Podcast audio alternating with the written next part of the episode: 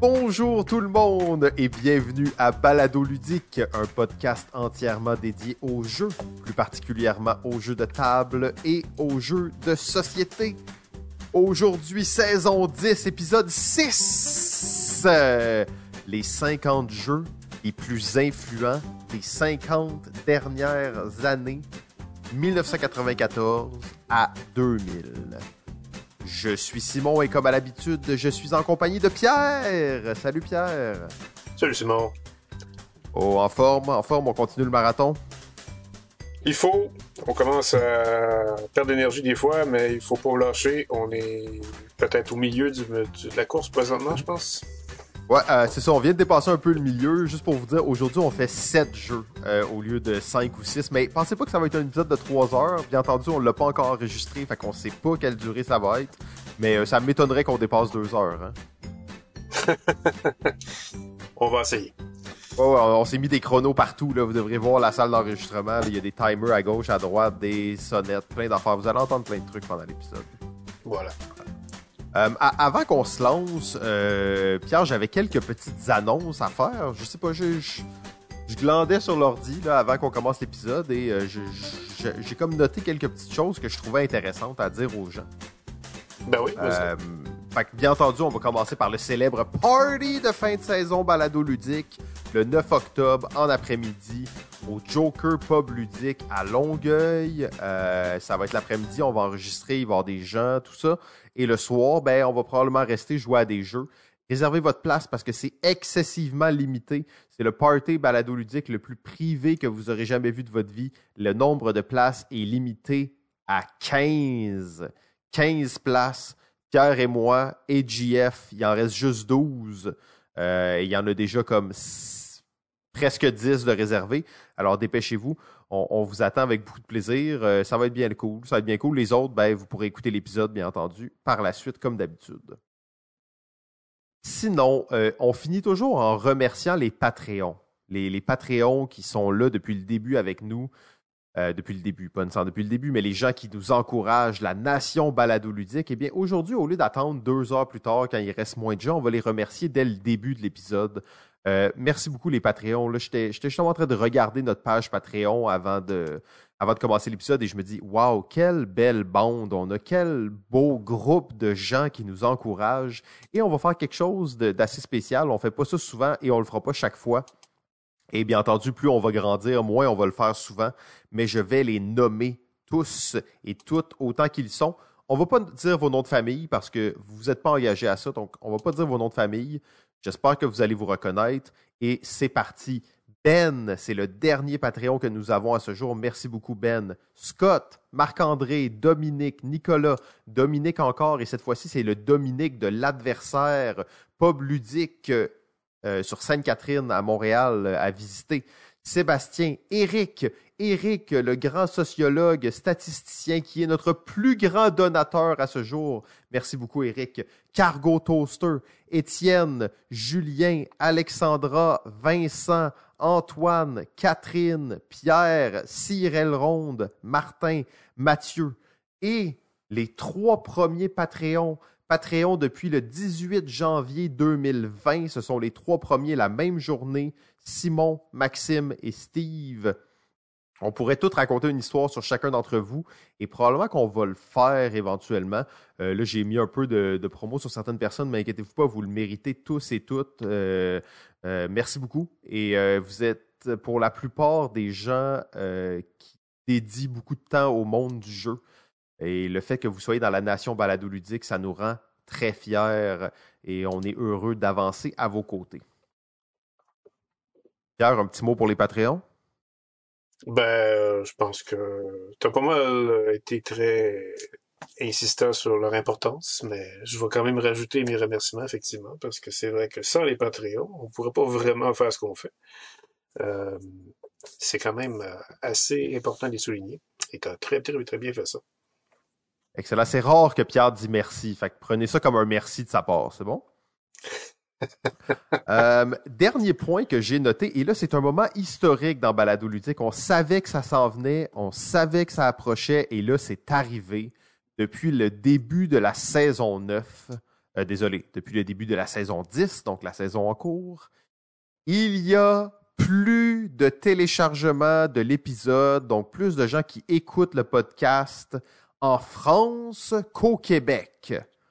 Euh, je ne sais pas si on doit être content ou triste de ça. Bien entendu, on salue euh, nos cousins français. Continuez de partager ça à vos amis. Je vous le garantis, un jour, on fait un épisode complet avec un putain de bordel d'accent français, les mecs. Je vous le garantis, ça va être super. Euh, par contre, de, l'autre côté, ici, nos, nos, amis du Québec, on vous encourage fortement à à partager l'épisode de temps en temps. Euh, on sait que vous faites déjà beaucoup pour nous, mais si vous pouvez faire un petit partage, peut-être que ça va empêcher nos cousins français d'avoir plus d'écoute sur le podcast. On comprend qu'ils sont euh, à peu près 10 fois notre population, mais euh, quand même, quand même, c'est pas une raison, ça. C'est pas une raison pour pour pas partager l'épisode. Je soupçonne grandement qu'un certain Ludo Lega doit être en arrière de cette propagande française. Ah, ben, en France, on a sérieusement beaucoup de très beaux fans. D'ailleurs, on a tellement hâte d'aller en France euh, pour plusieurs choses. Hein. Vous savez qu'on travaille sur des projets de jeux, on travaille sur plein de choses. Mais c'est sûr qu'on veut faire un voyage en France. On était supposé d'aller à Cannes euh, l'année de la pandémie. Euh, on était supposé d'y aller cette année. Peut-être que oui, on n'est pas allé.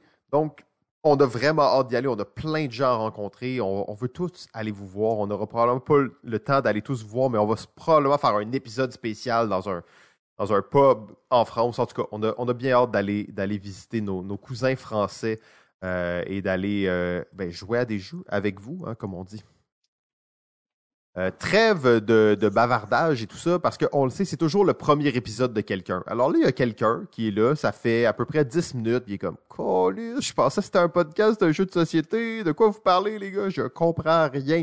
Eh bien, tout va devenir plus clair maintenant, parce que nous plongeons dans le vif du sujet, les 50 jeux les plus influents des 50 dernières années, épisode 6 1994 à 2000. Euh, déjà, depuis le début, on a eu des, jeux, euh, des, monstres titans absolument incroyables, des jeux qui ont eu une influence euh, pendant plus de 50 ans et qui continueront d'en avoir. Eh bien, aujourd'hui, on continue ce parcours et comme à chaque épisode, on va parler un petit peu d'un angle particulier sur lequel on, on analyse l'influence d'un jeu. Bien entendu, ce pas tous les jeux aujourd'hui qui sont particulièrement sous cet angle-là, mais c'est approprié d'en parler aujourd'hui. Pierre, quel est notre angle d'analyse du jour? Notre angle d'analyse du jour, donc euh, le sixième critère qui fait qu'on a établi notre liste, c'est le critère de la franchise. Dans le sens que c'est honnête ou? ben, dans le sens que euh, c'est pas c'est honnête, c'est faux, c'est quand même honnête. Les, jeux de société, euh, plus souvent qu'autrement, l'industrie du jeu de société se veut quelque chose d'assez honnête avec ses joueurs. Euh, quand on parle de franchise, on parle surtout euh, de dérivés et de variations d'un jeu, d'extension surtout. parce que vous n'êtes pas sans savoir que ça existe des extensions de jeux et il y a certains jeux qui en possèdent plus d'une dizaine, tellement ils sont devenus des classiques. Et c'est d'ailleurs pour ça que ça fait partie des critères d'influence, c'est que quand on voit qu'un jeu possède 10 extensions, ben, il y a vraiment de quoi se poser la question à propos de ce jeu-là, à quel point il est important dans l'histoire des jeux de société. Parce que pour qu'un jeu puisse générer 10 extensions, c'est qu'il faut qu'il soit très populaire et il faut qu'il y ait beaucoup de gens qui en redemandent.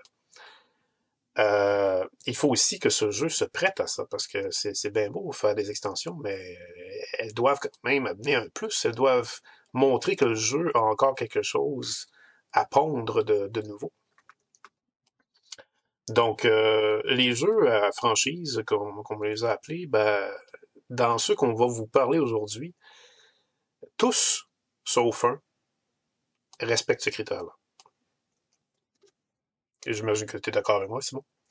Oui, ben c'est sûr que c'est un, critère incroyable euh, qui démontre effectivement l'influence autant au niveau du plaisir que les joueurs ont avec certaines franchises que euh, l'attrait monétaire des, éditeurs pour, euh, ben, pour un peu justement être capable de, de sortir autant d'extensions.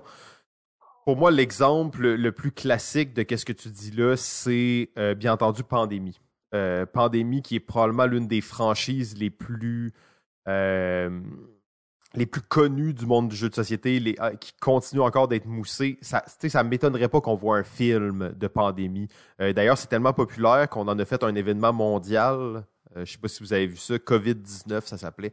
Euh, ben, ça s'appelle en tout cas. Euh, donc c'est ça, c'est vraiment quand même une franchise assez, euh, assez bien reconnue.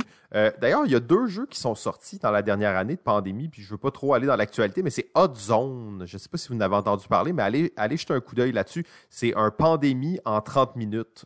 donc en tout cas, assez concept assez intéressant.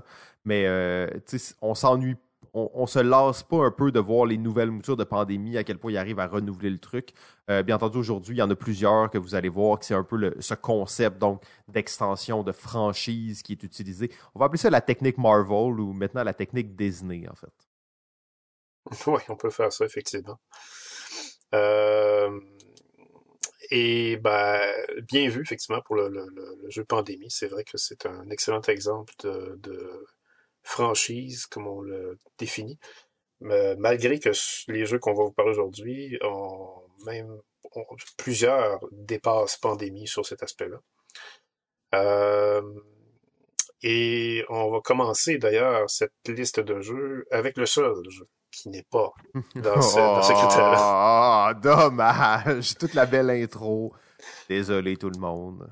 Par contre, ce qu'on peut dire du premier jeu, c'est que euh, il va respecter à merveille un autre critère qu'on a annoncé dans les émissions du passé, celui de l'influence. Euh, qui sur les auteurs, c'est ça? Sur les autres auteurs. Sur les autres auteurs, exactement. Euh, ben, celui-là, en fait, euh, un de ces critères-là, mais on en avait un autre critère aussi, c'est celui qui euh, commençait un genre, c'est-à-dire on avait défini qu'il y avait un critère qui pouvait partir, qui pouvait euh, commencer une nouvelle branche dans, dans l'industrie du jeu de société. On a l'impact sur les euh, sur le, sur l'industrie, les nouveaux sentiers de consommation. C'est ça, l'impact sur l'industrie, exactement. Donc ce jeu-là a eu un impact assez sérieux. Je dirais même tellement sérieux que euh, on ne réalise pas à quel point c'est sérieux. Euh... Ouais, le Pierre Fort, tu nous le vends, celui-là, parce que probablement la trois quarts des gens qui vont entendre ça, ils vont pas connaître le jeu. C'est très possible. La, seule, la, bonne raison pour ça, c'est que ce jeu-là n'est plus édité aujourd'hui. Alors forcément, on en entend moins parler. Mais ce jeu-là, qui s'appelle We the People, est un jeu de guerre. Donc, il rentre dans les Wargames. Encore une fois, on y revient.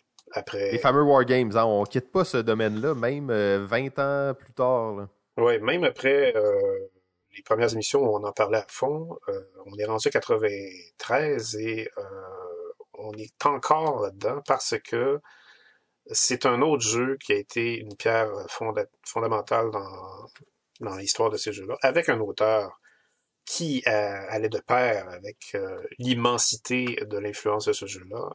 M. Mark Herman. M. Mark Herman est un auteur vraiment mon Dieu, on pourrait faire une émission au complet sur Mark Herman, tellement c'est un bonhomme où il y a plein d'anecdotes à raconter, tellement c'est un auteur à part dans les auteurs de jeux de société. Euh, pas seulement parce qu'il a été hyper prolifique, il a quand même, euh, je crois, une bonne centaine de titres à son actif, mais aussi parce qu'il a eu un parcours d'auteur de jeux société vraiment atypique. Euh, aucun autre auteur de jeux de société qui existe peut se vanter d'avoir eu le parcours aussi atypique que Mark Herman. Euh, D'ailleurs, juste une parenthèse, là, ses premiers jeux sont sortis en 77. Oui. Euh, puis là, on est en 2021 pour euh, ceux qui écoutent ça à un autre moment. Dans le fond, il sort encore des jeux à, notre époque. Absolument. D'ailleurs, un de ses derniers succès, c'est Churchill. Excellent jeu. On en a parlé dans le podcast à un certain point de ça. Oui. Un excellent jeu d'ailleurs que je, je, pourrais parler une autre fois. Euh, parce que We the People est probablement le jeu qui a été le plus important de sa carrière. Euh, pourquoi We the People est si important? Eh bien, euh, We the People, euh, c'est que c'est le premier jeu de guerre qui utilisait des cartes. C'est une chose absolument banale et anecdotique, et même euh, peut-être qu'on n'arrive même pas à s'imaginer pourquoi faire que c'est important. Euh, parce que ça nous paraît tellement naturel aujourd'hui d'avoir un jeu de guerre qui, utilise des cartes. Mais c'est pourtant la réalité. Avant que We the People arrive sur le marché, les jeux de guerre, de simulation militaire, comme le fameux Drang Nack Austin qu'on a parlé au, à la première émission, et comme Squad Leader qu'on a parlé à la deuxième émission, ces jeux-là n'avaient pas de cartes à utiliser pour faire nos manœuvres militaires. C'était impensable de jouer des cartes pour représenter les actions qu'on allait faire. Il y avait des cartes parfois dans ces jeux-là, mais c'était pas des cartes qu'on utilisait pour faire des actions. C'était plutôt des, des cartes qui pouvaient rajouter des, euh, qui pouvaient peut-être représenter les statistiques des unités militaires ou qui pouvaient peut-être euh, être là pour euh, ajouter un événement. Mais c'était pas rien qui était au cœur des actions du jeu.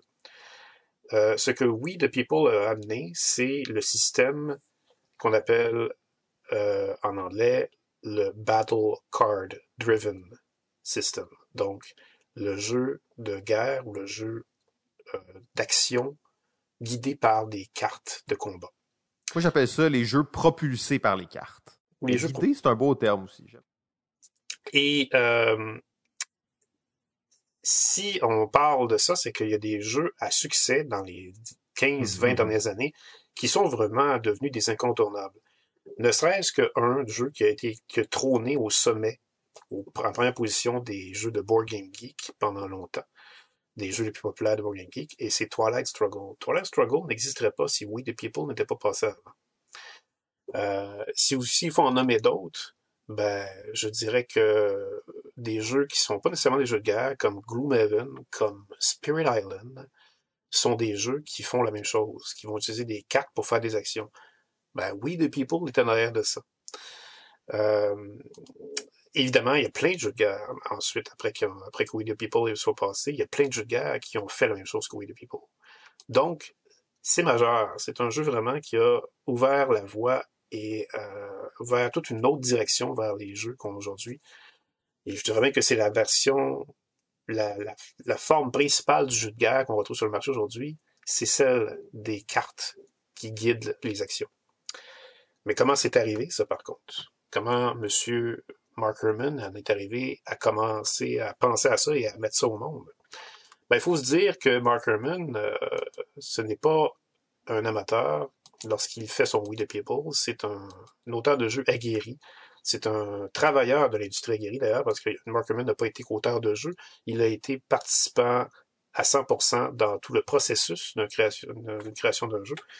Herman a fait ses armes euh, dans une compagnie qui s'appelait Simulations Publications Incorporated, donc SPI ou SPI, compagnie de jeux de guerre, forcément, qui a eu ses beaux jours dans les années 70, qui a été fondée en 1969, qui a été euh, en 82, quand les jeux de guerre commençaient justement à avoir un peu plus de déclin. Euh, et puis, ben, au pic de, l'existence de cette compagnie-là, Herman est entré dans la compagnie en tant que secrétaire. Et euh, il n'a pas pris temps à se hisser dans les rangs des créateurs de jeux dans la compagnie pour éditer des jeux ensuite. Euh, pourquoi il n'a pas pris de temps? Ben parce que c'est un bonhomme qui a quand même beaucoup de facilité à faire euh, ben, pas mal de choses. C'est un homme euh, à multiples talents, mais c'est surtout un homme très brillant. C'est un monsieur qui a fait une formation en histoire, baccalauréat en histoire, et qui a ensuite été obligé de faire une maîtrise, je dis bien été obligé, parce que c'est sa carrière qui l'a mené à faire ça. Il a été obligé de faire une maîtrise en euh, défense stratégique. Euh, donc, euh, quelque chose de beaucoup plus militaire, mais qui va quand même de soi avec les, jeux. Parce que c'était son rêve de faire euh, une carrière en, création de jeux. C'est d'ailleurs ce qu'il a réussi à faire. mais il, a eu un commencement dans la compagnie SPI pour monter les échelons et pour être accompagné aussi par ni plus ni moins que le grand gourou des jeux de guerre, M. James Donegan. James Donegan, qu'on peut considérer vraiment comme euh, l'auteur ultime des jeux de guerre.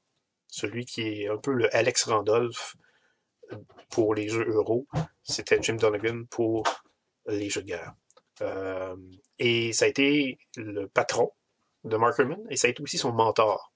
C'est à cause de lui que Herman a raffiné sa création de jeux de société. Et lorsqu'il a pensé faire We the People, il a pensé aux leçons que son mentor lui avait données. Euh, parce que il il s'est dit que Donegan, euh, lorsqu'il faisait des jeux de guerre, lorsqu'il a fait son fameux Panzer Blitz, qui a vraiment fait une révolution dans les jeux de guerre en 70, euh, Donegan lui avait rappelé que lorsqu'on fait un jeu de guerre, il ne s'agit pas d'inclure tous les détails comparativement à ce qu'on pouvait voir dans certains jeux de guerre, comme les gros jeux de guerre monstres, comme Drang, Knack, Austin. Mais il reste quand même que même ces gros jeux monstres-là, avec tous les détails qu'ils avaient, c'était quand même pas euh, des détails au point de mesurer, de donner les mesures des bâtiments où on, on allait se battre. Non, mais à un certain point, par contre, même si c'était pas ça, on dirait que ces jeux-là tendaient vers ça. le fait de faire des méga jeux, c'était un peu le. pas le but, mais il y avait une espèce de désir de simuler le plus réellement possible euh, ben, l'action-là. Oui, absolument. Ben, en fait, c'était ça, l'expérience à vivre avec les jeux de guerre, ce n'était pas du tout de faire une compétition, malgré que ça n'était une, mais c'était avant tout des simulations de l'histoire. Alors quand les joueurs, ça, ben, ça donnait à ça, il voulait vivre une expérience beaucoup plus que savoir qui allait gagner. Euh, c'était réécrire l'histoire, revisiter des, des moments, euh, c'est ça exact. Souvent, c'est pas rare en plus d'ailleurs de voir des, des wargamers avec des livres d'histoire à côté d'eux quand ils sont en train de jouer à des jeux monstres. Euh, oui, absolument. Et puis, ben, euh, étant donné que c'était des gens qui voulaient vivre une expérience, ben, le fait de jouer un jeu de guerre pendant toutes ces années-là, dans, dans, les années vraiment de, de grande richesse des jeux de guerre et de succès des jeux de guerre, il y a personne qui pensait à faire des jeux de guerre pour savoir euh, qui pourrait gagner, en fait, quelles seraient les stratégies dans, le jeu qui allait être créé pour stimuler les joueurs à être compétitifs entre eux.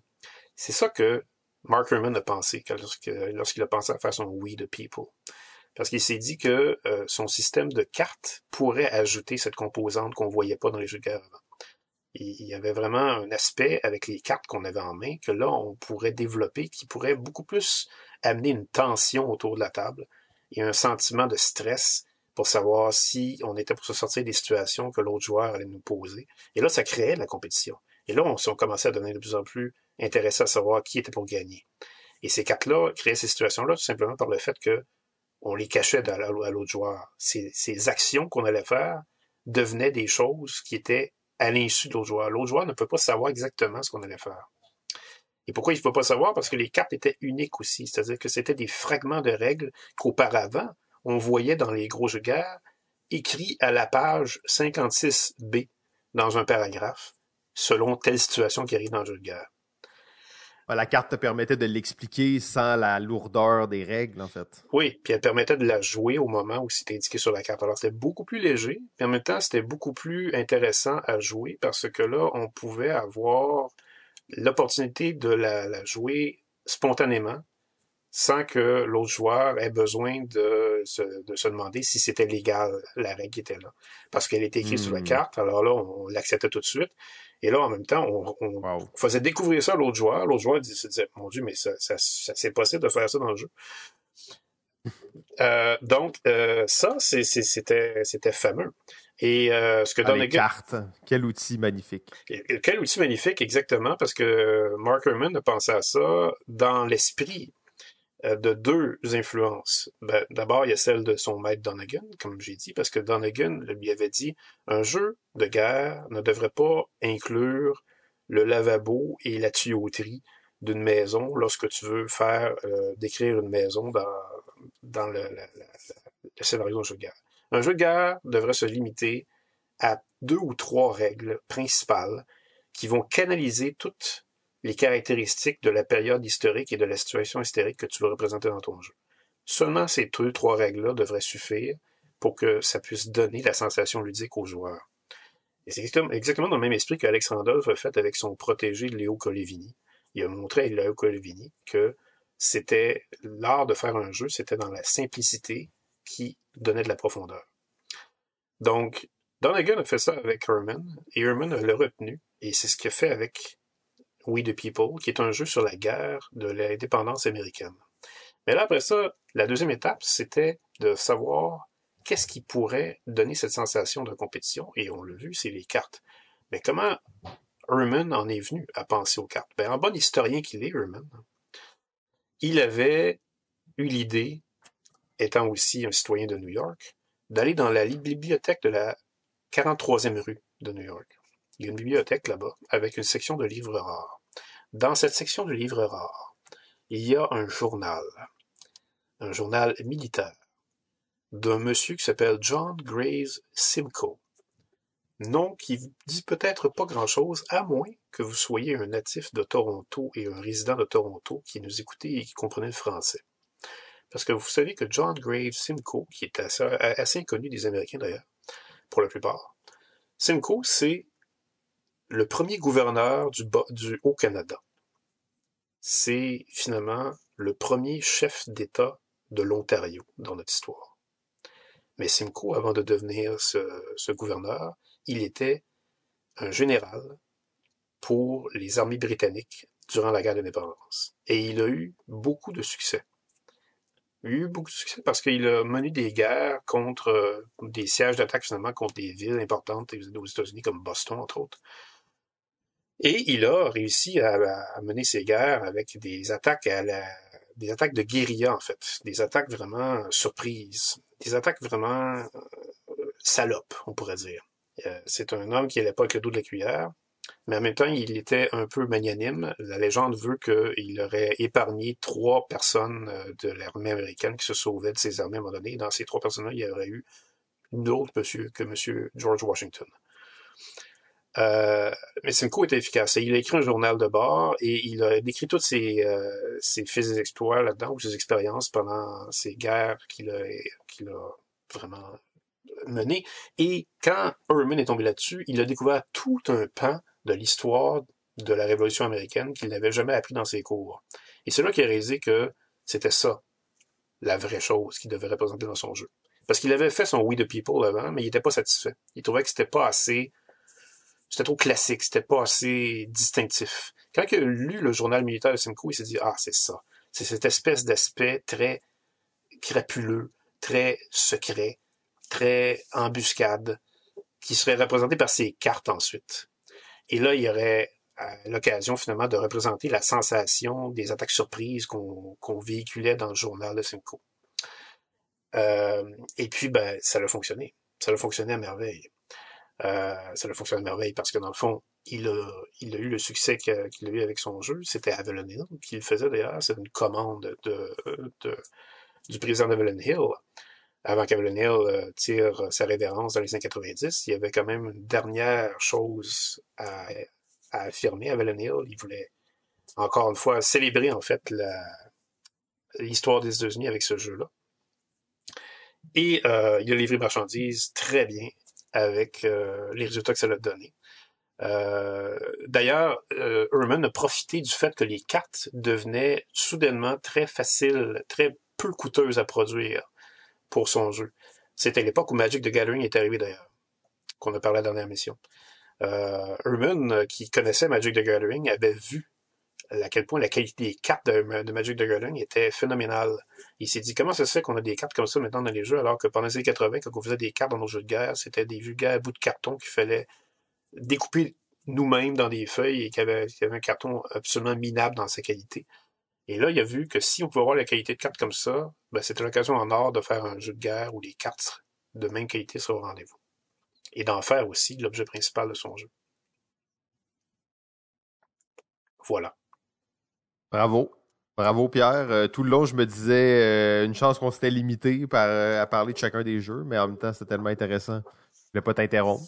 Bon, ben... Les timers sonnaient ici, bip, bip, bip, mais j'étais comme super, ça, vraiment très... C'était un jeu en plus que je doutais un peu de, de, son influence, mais effectivement, quand on pense aux jeux propulsés par les cartes, il n'y a, pas, y a, pas, y a pas à dire que c'est une tendance lourde dans le monde des jeux de guerre, mais dans aussi plein d'autres jeux.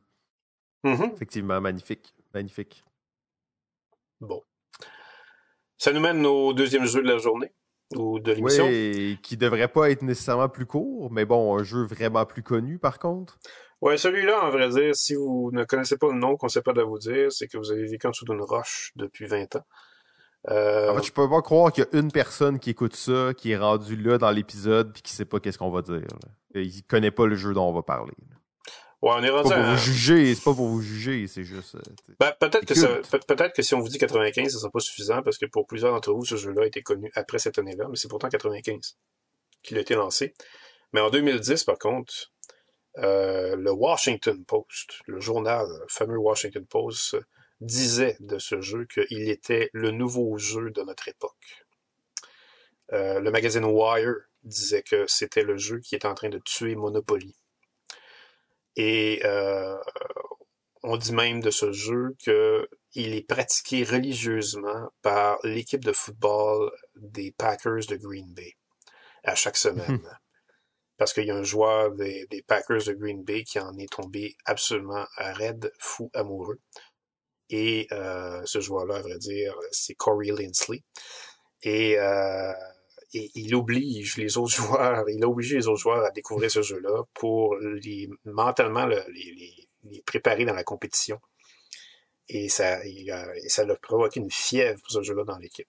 Ce jeu-là même est pratiqué par des grands bons de l'Internet, comme euh, Mark euh, Zuckerberg de Facebook et Reid Hoffman de LinkedIn, le fondateur de LinkedIn. Il pratique ce jeu-là lorsqu'il veut faire euh, des réunions corporatives euh, de lobbying. Vous savez, les hommes d'affaires, c'est lorsqu'ils veulent avoir un moment de détente pour se parler affaires, ils vont jouer au golf. Mais pas, pas les nerds de Silicon Valley. Les nerds de Silicon Valley, eux, ils font ça autour de ce jeu-là. Alors, si vous n'avez pas deviné encore le jeu dont je parle, c'est ce bon vieux Catan. Donc, Catan est à ce point influent pour tous les faits que je viens de vous dire. Et vous savez de toute façon déjà que Catan a une influence monstrueuse. À vrai dire, il se place vraiment aux côtés de Donjons et Dragons et de Magic the Gathering pour euh, le niveau d'influence qu'il a eu depuis 25 ans. C'est un jeu euh, majeur en ce sens que il est le jeu qui a été principalement responsable de la renaissance de tous les jeux de société que l'on vit présentement. Donc, si c'est pas de l'influence, je sais pas ce que c'est. Euh, pourquoi il a été si fort que ce Catan? Eh ben, parce que c'est un jeu qui a révélé au grand monde que un jeu société pouvait être autre chose qu'un parcours où on lance un dé, on arrive sur une case et on suit les instructions de la case. C'est un jeu qui a appris aux gens qu'un jeu société aussi pouvait être euh, quelque chose où on n'avait pas à attendre son tour pour jouer. On n'avait pas à se soucier si on allait être éliminé du jeu. On n'avait même pas à se soucier si le jeu était pour durer une éternité. Euh, et c'était un jeu aussi hyper positif, constructif, en fait, littéralement constructif, parce que Constructif. Construit. hein. Ouais, c'est, c'est littéralement un jeu où vous construisez. C'est d'ailleurs pour ça que les bons de la Silicon Valley le- l'ont pris pour faire leur union d'affaires en détente. C'est parce que ça, c'est, un, c'est une simulation pratiquement de l'entrepreneurship, Catan, parce que vous devez prévoir à l'avance quelles sont les ressources dont vous allez avoir besoin pour construire votre petit réseau. Et, euh, et tout ça ensemble fait en sorte que c'est fascinant, ça parle aux gens et c'est très, très contagieux. Euh, je me souviens. Ouais, ça l'a, ça l'a pavé la voie pour les jeux euro comme on les connaît, là, des jeux qui sont pas basés sur la confrontation, mais sur la construction entrepreneuriale. C'est pratiquement, euh, pratiquement une des bases. Oui, euh, c'est pratiquement une des bases exactement. Et c'est c'est aussi un jeu qui est. J'ai rarement vu des gens qui ont fait leur première partie de Catan et qui ont dit bof. C'est vraiment euh, extraordinaire comme euh, comme phénomène, comme sensation que l'on vit lorsqu'on joue à ça la première fois. Euh, j'ai été de ceux, moi, qui ont été témoins de la montée de Catan à la fin des années 90 à l'Amérique du Nord. Et je l'ai reçu en cadeau, d'ailleurs, euh, de ma copine de l'époque.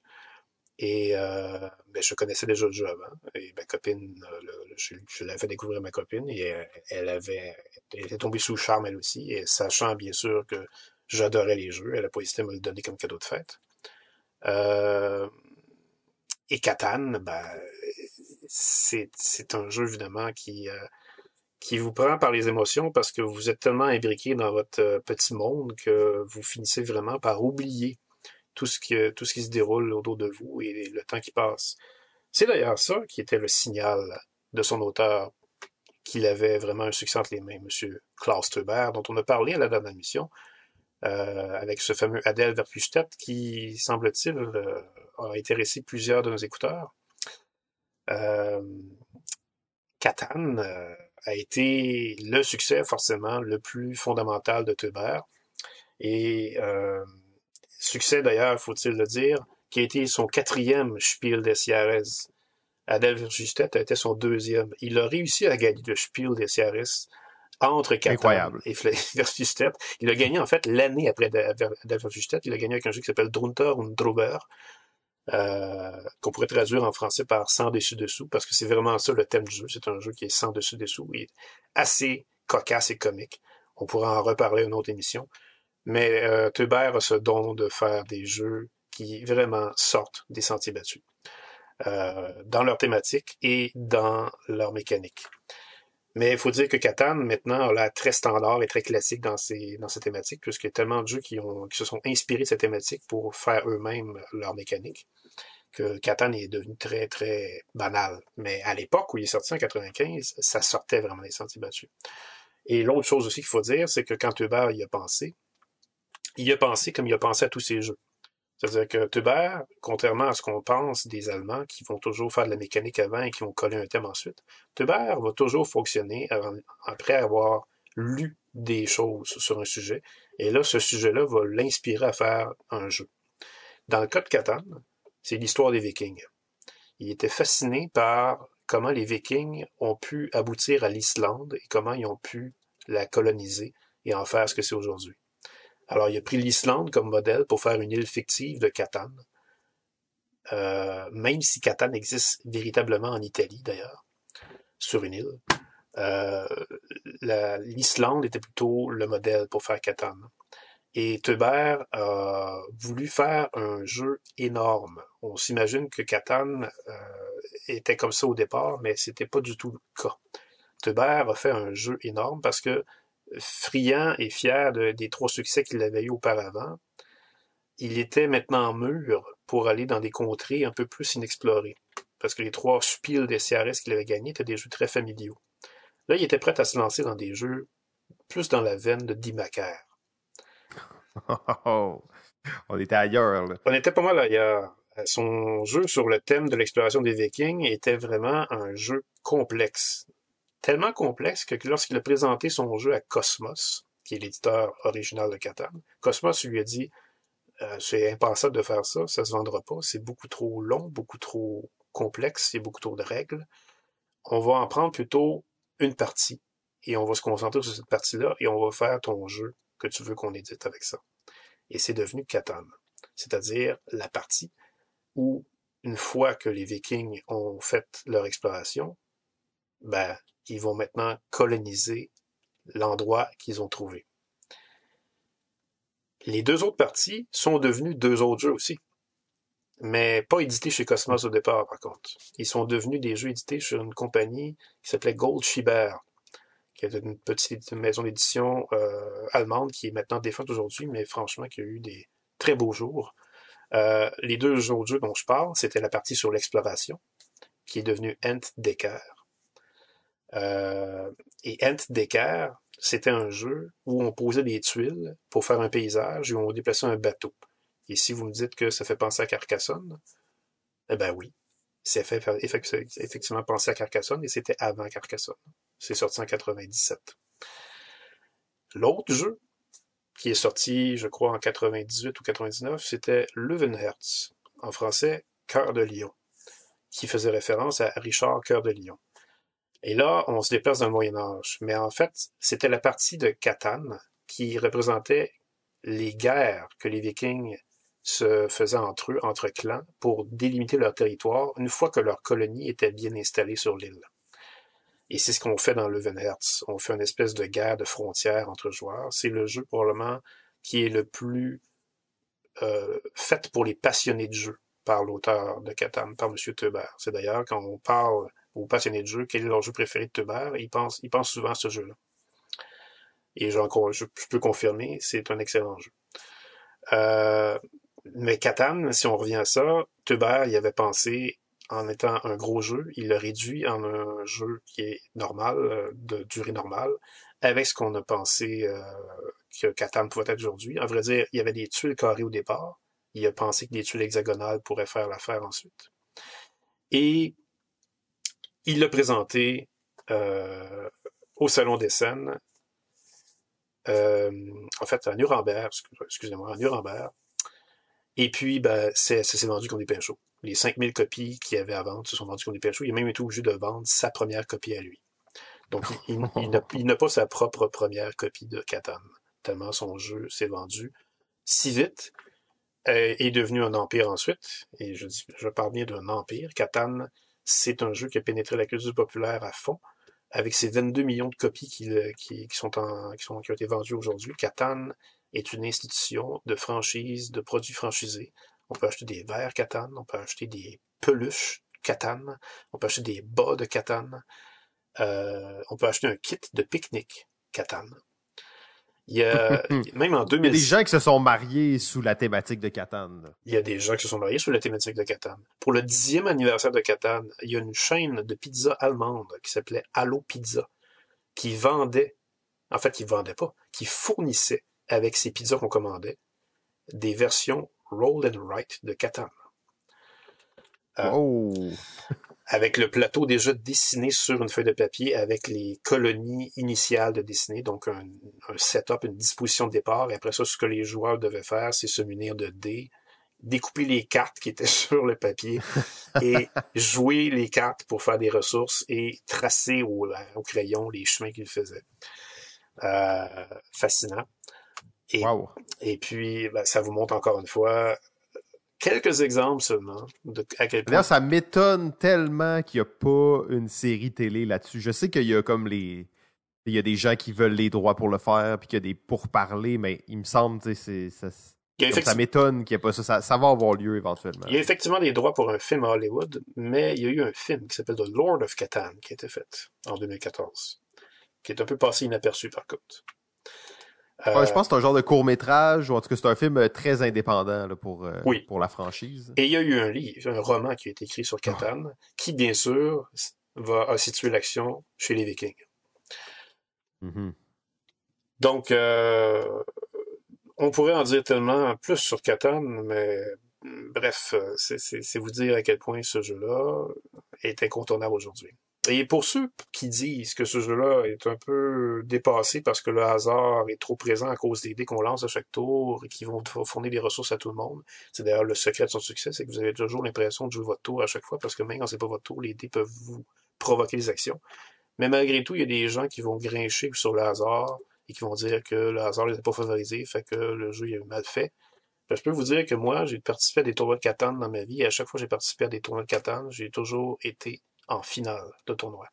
Alors, si le hasard est si omniprésent que ça, il faudrait qu'on m'explique quoi faire que j'ai réussi à me rendre en finale à chaque fois. Ah, mais ça, c'est facile. On le sait tout que la chance, c'est un skills. Exactement, oui.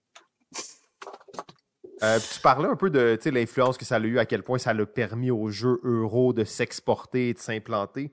Euh, c'est vrai, j'imagine, pas mal partout dans le monde, mais au Québec particulièrement, l'influence que Catan a eue autant sur les joueurs que sur le, l'industrie du jeu, en fait, est quand même assez, euh, assez important aussi. Là. Oh oui, absolument. Euh, je, suis moi-même une de ces personnes au Québec qui a découvert les jeux euro à cause de Catan. En fait, j'ai eu mes expériences avec les jeux euro avant Catan, mais je me souviens très bien de la sensation que je vivais après ma première partie de Catan. D'abord, je me suis dit, il faut que je rejoue à ça tout de suite. Ce que j'ai fait. Et ensuite, ensuite, je me suis dit, mon Dieu, mais c'est, c'est étrange. C'est, c'est absolument fascinant à quel point ce jeu-là m'apparaît comme quelque chose de rafraîchissant et différent et tellement inattendu par rapport à ce que je voyais sur la boîte.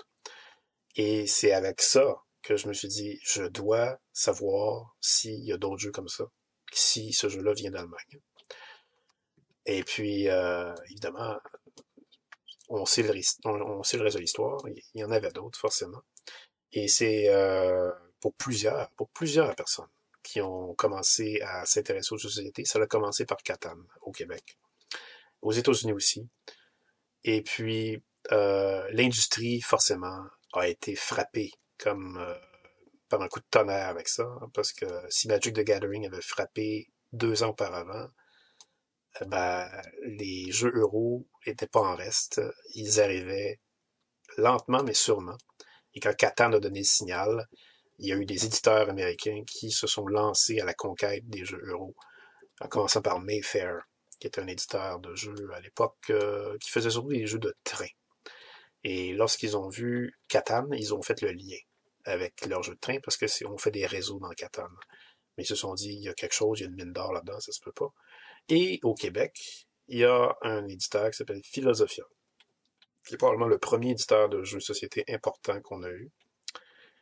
Quand je parle important, c'est un éditeur de jeux qui va vraiment vendre euh, une panoplie de jeux euh, euh, à l'international, qui va faire des, des contrats avec des éditeurs à l'international, parce qu'il y a d'autres éditeurs de jeux au Québec qui étaient importants et qui pouvaient vendre à l'international, mais pas aussi profondément que Philosophia le fait.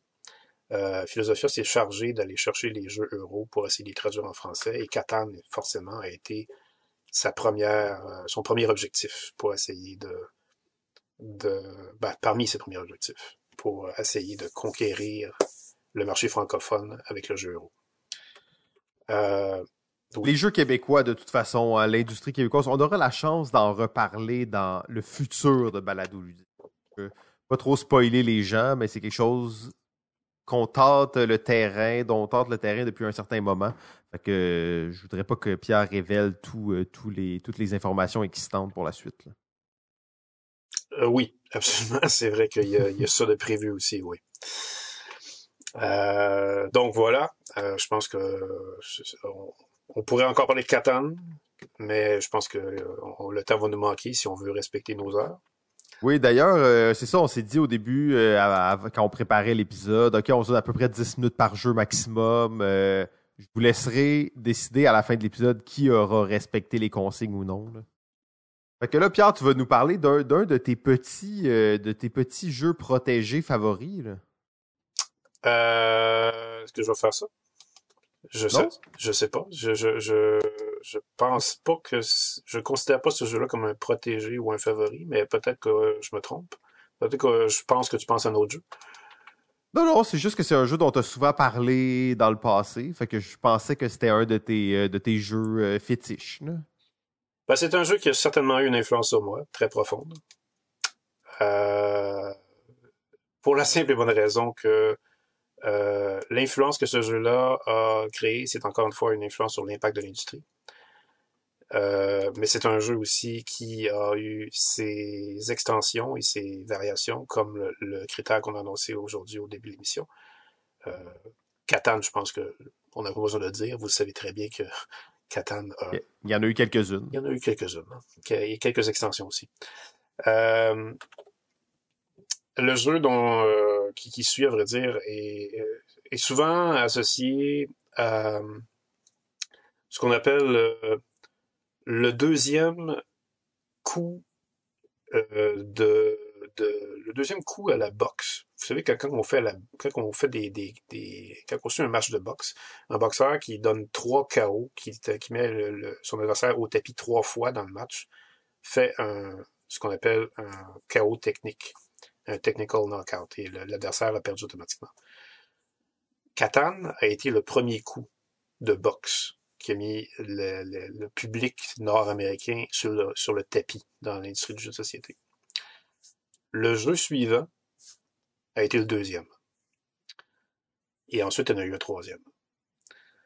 Euh, ben, à vrai dire, c'est peut-être pas tout à fait le jeu suivant qui était le deuxième, mais il, il, mais il, il s'en allait vraiment pour, pour annoncer le deuxième qui s'en venait.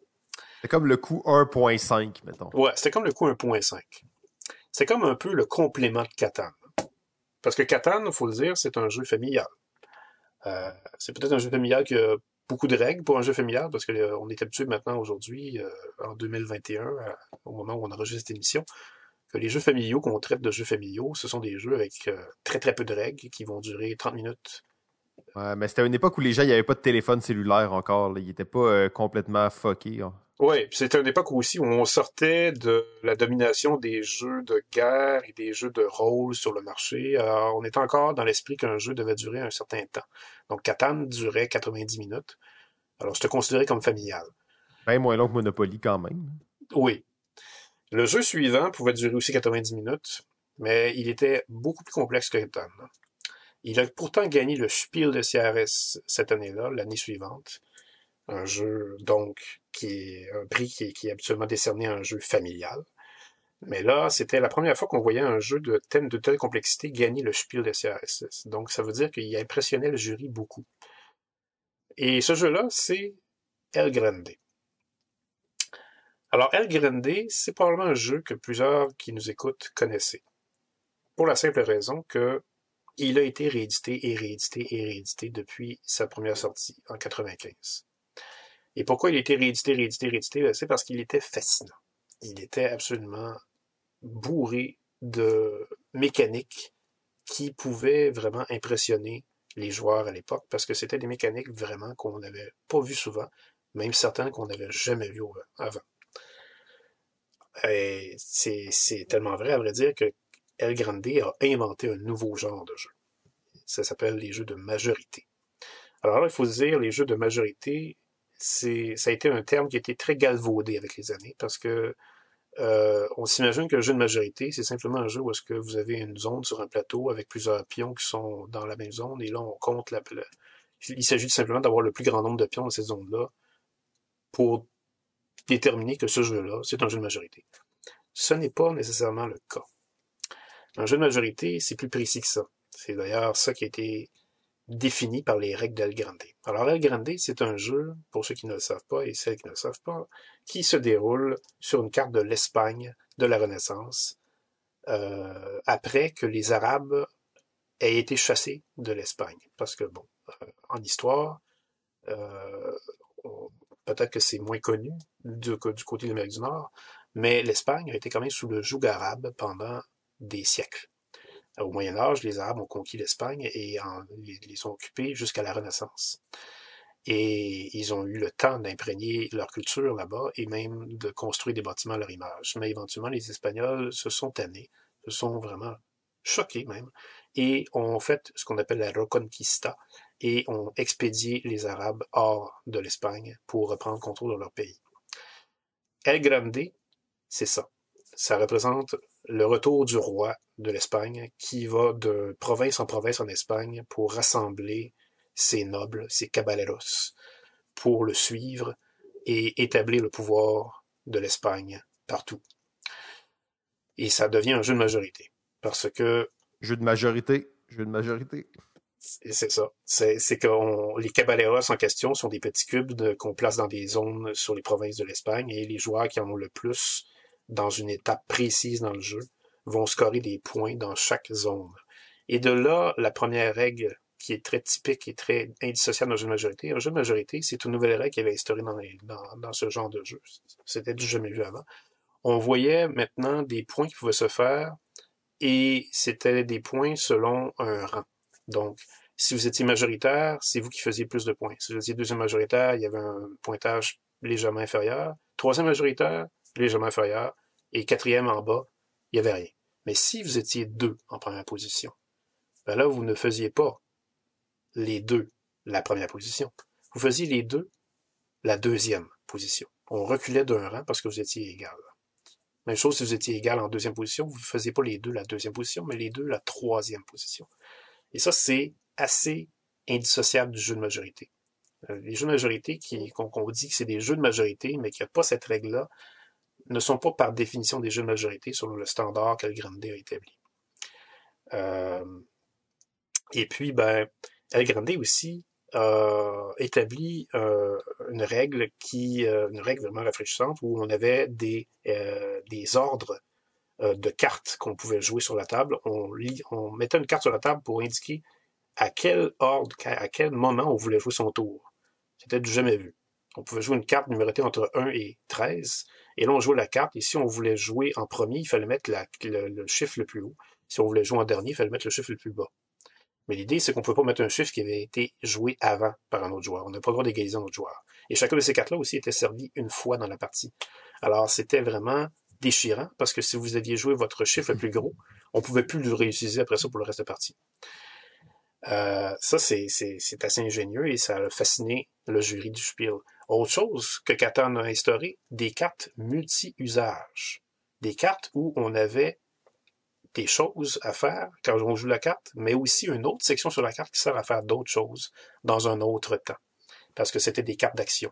Exactement comme We the People mais ce n'étaient pas des cartes d'action que vous aviez dans les mains. C'est des cartes d'action qui sont publiques et quand c'était à votre tour de jouer, d'où l'importance de, déterminer l'ordre de tour que vous aviez, c'était à vous de choisir une des cartes qui était sur la table et d'effectuer son action. Mais il y a une autre chose sur la carte qui était indiquée, combien de caballeros vous pouviez placer sur le plateau? Mais bon, bref, euh, il y avait euh, tout ça dans Grande et c'était euh, c'était assez majeur. je me souviens très bien d'avoir joué à Grande aussi, comme je me souviens de la première fois que j'ai joué à Catane, et ça a été vraiment un onde de choc également. Onde de choc parce que les dessins sur El Grande me disaient pas grand-chose. C'était des dessins pastels et dessinés par une Doris Mateos, une femme artiste qui, croyait le ou non, est devenue l'artiste la plus payée et l'artiste majeur du jeu de société à l'époque. Et c'est d'ailleurs une autre chose que Catan, euh, que El Grande a faite comme influence. El Grande a permis à Doris Matos de devenir la première artiste de jeu de société de renom. C'est-à-dire qu'avant, les artistes de jeux société, on en tenait plus ou moins compte. D'ailleurs, euh, la, la, la, pochette, la, la, couverture d'El Grande, c'est très iconique des jeux euro euh, de cette époque-là, en fait, et même des, des dix années qui suivent. Oui, euh, oui, parce que en fait, Madame Mathéos a, ensuite fait les couvertures de tous les plus gros succès qui ont suivi. Carcassonne en a été un d'ailleurs. Euh, Tigre Euphrate en a été un autre. Elfenland en a été un autre. Donc, euh, euh, c'est tous des jeux, ça, qui ont, euh, qui ont eu vraiment leurs heures de gloire et qui ont marqué les joueurs de l'époque. Et Doris Mateos était en arrière de ça. et El Grande, bon, faut dire aussi comment, comment ça a commencé, parce que c'est bien beau toute l'influence que ça a eu, mais comment c'est venu au monde? Ben, c'est venu au monde par la tête, dans la tête d'un monsieur qui s'appelle Richard Ulrich. Un homme que vous n'entendez pas beaucoup parler aujourd'hui parce que euh, il ne fait plus beaucoup de jeux. À vrai dire, tous les jeux qu'il a fait seul n'ont pas vraiment eu un gros succès. Mais tous les jeux qu'il a fait avec une autre personne, eux, ils ont eu un succès assuré. Et cette autre personne, c'est le grand Wolfgang Kramer qui était à l'origine de Wildlife Adventure, dont j'ai parlé dans une émission précédente, mais aussi qui a été le seul des auteurs allemands à gagner cinq fois le Spiel des Jahres. Euh, dépassant Klaus Kleber, à vrai dire. Donc, euh, un monsieur d'une grande réputation, très respecté dans l'industrie, et d'autant plus respecté lorsqu'il a collaboré à faire El Grande avec Ulrich. Ulrich voulait faire un jeu sur le cheval de Troie et la guerre de Troie.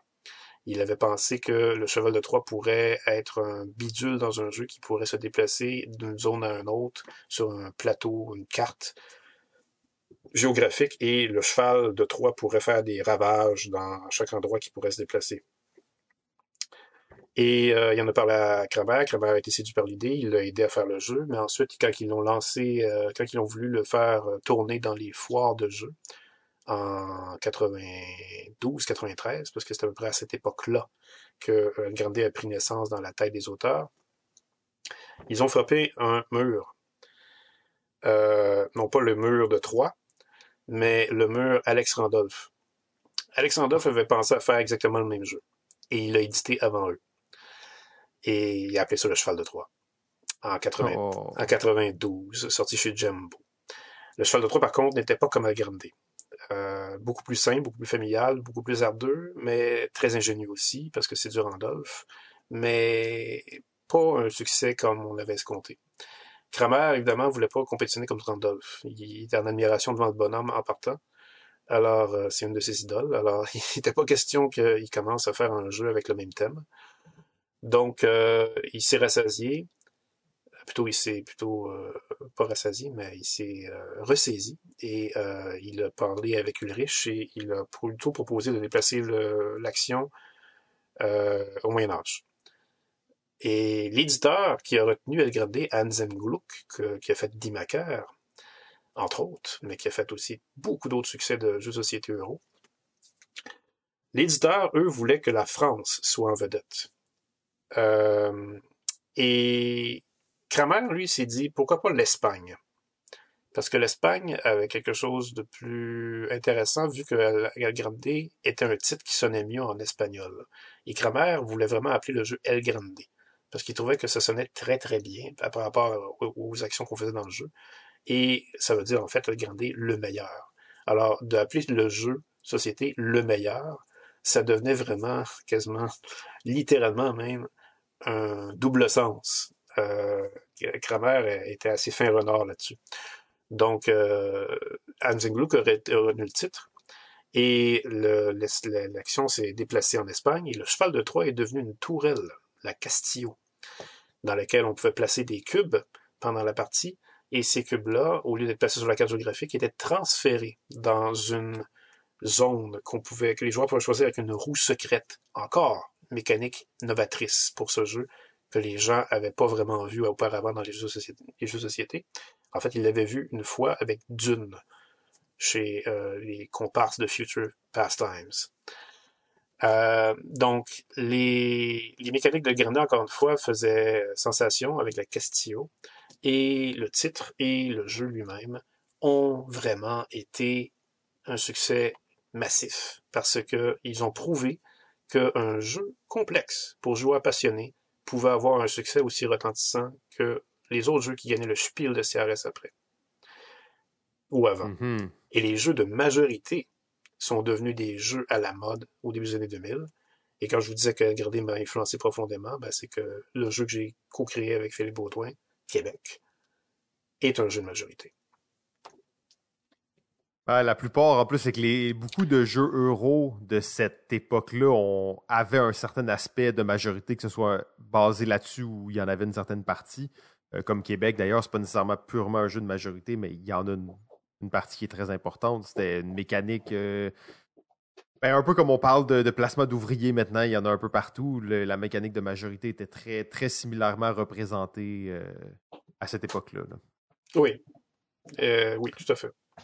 D'ailleurs, pour. Euh, on, on, parlait beaucoup dans les autres épisodes. Est-ce que les, jeux dont on parle ont bien vieilli? Est-ce qu'ils sont encore accessibles? Est-ce qu'ils sont encore bons? Est-ce qu'ils ont été dépassés?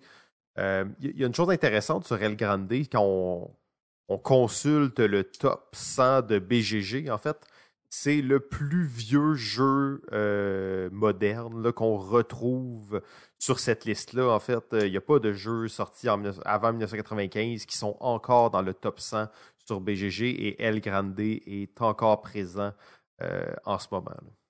Absolument, ça, vous montre euh, à quel point le jeu est encore respecté. À vrai dire, malgré tous les jeux de majorité qui sont sortis après El Grande, c'est le pionnier, celui qui a euh, défini les standards au début de qu'est-ce que devait être un jeu de majorité, qui demeure encore la référence. Ah, très, très cool jeu, en fait. Euh, effectivement, bien, bien résumé. Euh, on, va on va passer, maintenant, on fait un saut dans le temps. on s'en va quatre ans plus tard, dans un autre terre. Là, on vient de voir la domination complète des jeux euro euh, pas le, chaos technique, mais on s'en approche, inquiétez-vous pas. On s'en va aux États-Unis et là, on ouvre un nouveau pan complètement qu'on avait, ah, je dirais, à peine entrevu dans les, euh, dans les derniers épisodes.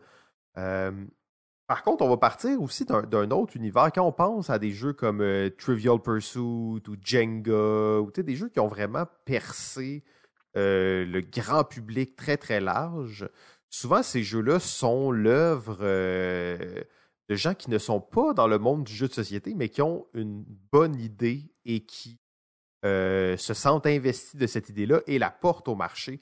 Et c'est un peu l'histoire du, du prochain jeu que je vais vous présenter. Matt Kirby, un ingénieur de profession, est chez ses beaux-parents pouvez imaginer, hein, il est chez ses beaux-parents.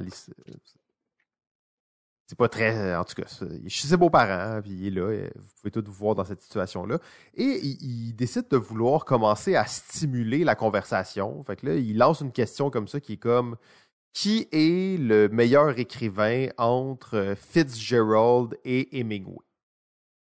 Et là, bon, la discussion commence autour de la table, les gens euh, commencent à argumenter et tout ça.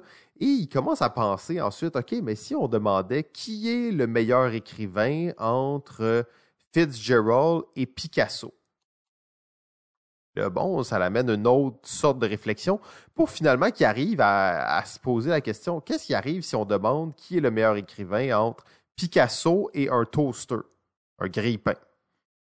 Euh, donc, et là a apparu le concept de comparaison. Et là, bien entendu, le jeu, c'est Apples to Apples, le, petit jeu de cartes qui euh, aura tant eu d'impact sur l'industrie du jeu. Euh, donc, Matt Kirby, qui, euh, je dis Matt Kirby depuis tantôt, c'est Matthew Kirby qui a cette idée de jeu en fait, et euh, il dit lui-même, son but c'était pas de créer un jeu quand il a comme pensé ça, c'était de stimuler une conversation. donc, c'est comme ça qu'il a eu l'idée de créer Apples to Apples. D'ailleurs, Apples to Apples, qui est maintenant une expression qu'on peut comme utiliser en anglais, bien entendu, qui est une expression que les gens utilisent, mais qui l'origine de cette, expression, c'est le jeu Apples to Apples. Euh, donc, c'est un jeu qui euh, s'est vendu à, près de 20 millions de copies. On ne compte plus nécessairement le nombre d'extensions qu'il y a. D'ailleurs, il a été intronisé au Origin Hall of Fame en 2019. Euh, maintenant, il est sous Mattel. Bien entendu, les droits sont là. Euh, l'histoire, je ne sais pas euh, s'il y a d'autres choses à dire sur l'histoire, Pierre pourra compléter là-dessus plus tard. Euh, mais Apples to Apples, OK? Il y a un, meneur de jeu qui va jouer une carte, souvent une carte de question. Bon, dans Apples to Apples, c'est simplement une carte de mots. Et tous les autres joueurs vont jouer une carte de leur main.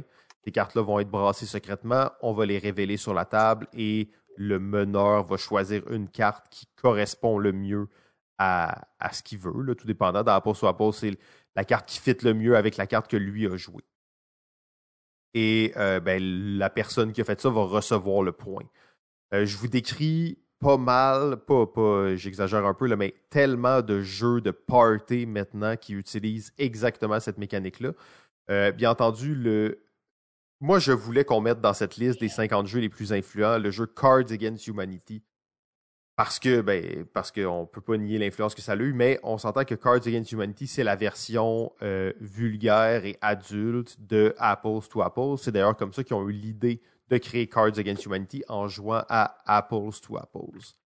Euh, oui, Apples to Apples, les jeux qui ont amené ça. Je vous parle un peu de Cards Against Humanity qui a ouvert un pan complet de jeux, en fait, qui est euh, les jeux de party, les jeux plus légers pour adultes. En fait, hein, on a eu toute une mouvance. On revient à Mastermind où le jeu pour adultes commençait à prendre forme. Après ça, il y a tout le, hobby gamer qui se crée euh, et finalement les jeux euros qui arrivent. Donc, le, jeu pour adultes est, cimenté. Et là, on prend le concept du jeu très léger, très social et on le ramène pour les adultes. Euh, Cards Against Humanity a, fait ça fois Bill. En fait, ça a ouvert un angle complet du jeu euh, dit irrévérencieux. Donc, c'est vraiment majeur. Sinon, d'un autre côté, avec exactement la mécanique d'Apples to Apples, ben, on ouvre la porte à des jeux comme Dixit. Euh, Dixit, on, peut imaginer qu'on va en reparler, mais c'est euh, mécanique ultra simple qui fonctionne très bien et qui, en fait, ben, a donné place à tellement de jeux par la suite. c'est des jeux qu'on. C'est une mécanique, en fait, qui génère des choses. Euh, donc, on va dire, mettons que Apple, ou Apple ou Cards Against Humanity sont des générateurs d'humour, des générateurs de blagues. Euh, mécanique vraiment intéressante, ça donne vraiment beaucoup de pouvoir aux joueurs, mais sans leur demander d'effort, en fait. Euh, donc, tu as l'impression que tu es vraiment créatif et que tu participes très, très, très activement à un jeu, mais tout en faisant une action tellement simple, jouer une carte par rapport à une autre carte qui a été jouée. Euh, donc vraiment gratifiant, mais vraiment simple. Euh, bon, bien entendu, Apples to Apples, des extensions, il y en a eu plein, comme on parle de franchises aujourd'hui. Apples to Apples Junior, Disney, euh, plein de franchises que vous pouvez imaginer, plein de nouvelles cartes, plein d'extensions, un jeu de dés. il, y a eu, un peu de tout d'Apples to Apples. Euh, Pierre, je pense que ça. Je sais pas si tu avais d'autres points sur l'influence que ce jeu-là a pu avoir. Oui, euh, forcément. L'influence de de la pause, il faut mentionner que non seulement c'est une influence de Cars Against Humanity et tous les dérivés des jeux qui ont imité Cars Against Humanity ensuite, mais il faut le dire que Apples to Apples inaugurait quelque chose qui n'avait jamais été vu dans les jeux sociaux, euh, comme euh, tous les jeux que Trivial Pursuit avait lancés dans les années 80, donc les, tabous et les Pictionary de ce monde. Euh, tous ces jeux qui suivaient Trivial Pursuit n'arrivaient quand même pas, ne sont jamais arrivés à se défaire d'une chose qui était quand même une limite dans le public qu'ils visaient, c'est-à-dire de tester un talent. Le Trivial Pursuit, c'était tester les connaissances qu'on pouvait avoir. Le Pictionary, c'était de mm-hmm. tester ses talents de dessin. Euh, le, le, tabou, c'était de tester sa, son vocabulaire. Euh, mais Apples to Apples était le premier jeu du genre qui ne demandait rien à ses joueurs comme talent à démontrer pour essayer de se faire plaisir. Ah ben ça c'est une belle autre lecture sur euh, le fait que c'était des générateurs de, de, de, rôle ou de conversation. Effectivement, je ne l'avais même pas vu sous cet angle. Oui. Et d'ailleurs, il y a eu d'autres jeux ensuite qui ont suivi à pause to pause avant Cause Against Humanity qui ont essayé de suivre cette euh, nouvelle veine, comme un jeu qui s'appelle Gift Trap, par exemple.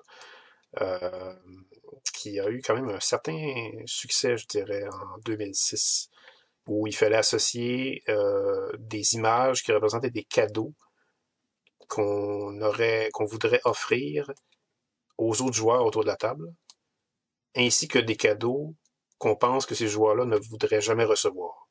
Et là, l'idée, l'idée c'était de, l'idée c'était de savoir si on était capable de bien deviner, de bien lire ce qu'on, les autres joueurs autour de la table selon nos impressions qu'on avait d'eux. Euh, et plus on se rapprochait finalement du bon cadeau euh, associé, plus on faisait des points. Euh, donc c'est, c'est, ça montre finalement que Apples to Apples ouvert la voie à un nouveau genre et qui l'a vraiment ouvert à fond.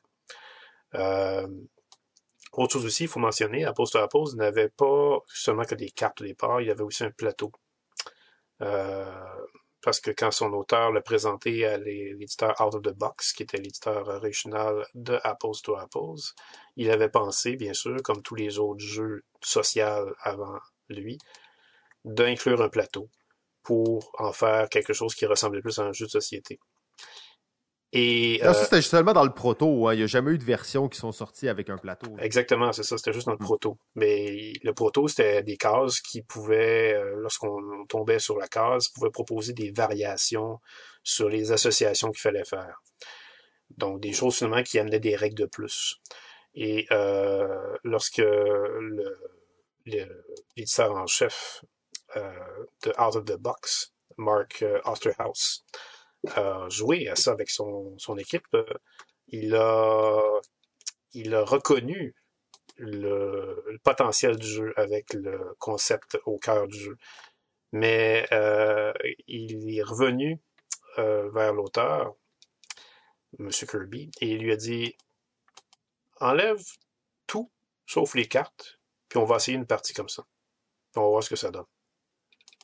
Et c'est là qu'ils ont vu qu'il y avait un jeu influençable, ou pas un jeu, influençable, mais un jeu qui allait influencer les autres joueurs, les autres jeux euh, sur le marché. D'ailleurs, euh, cette petite euh, note était assez pour l'inscrire comme designer dans le jeu. oui, absolument. Parce que quand tu regardes un peu l'histoire d'Apple sous Apple, tu vois, c'est Matthew Kirby qui te parle de l'histoire, tout ça, puis t'as pas l'impression vraiment que quelqu'un d'autre d'impliqué là-dedans.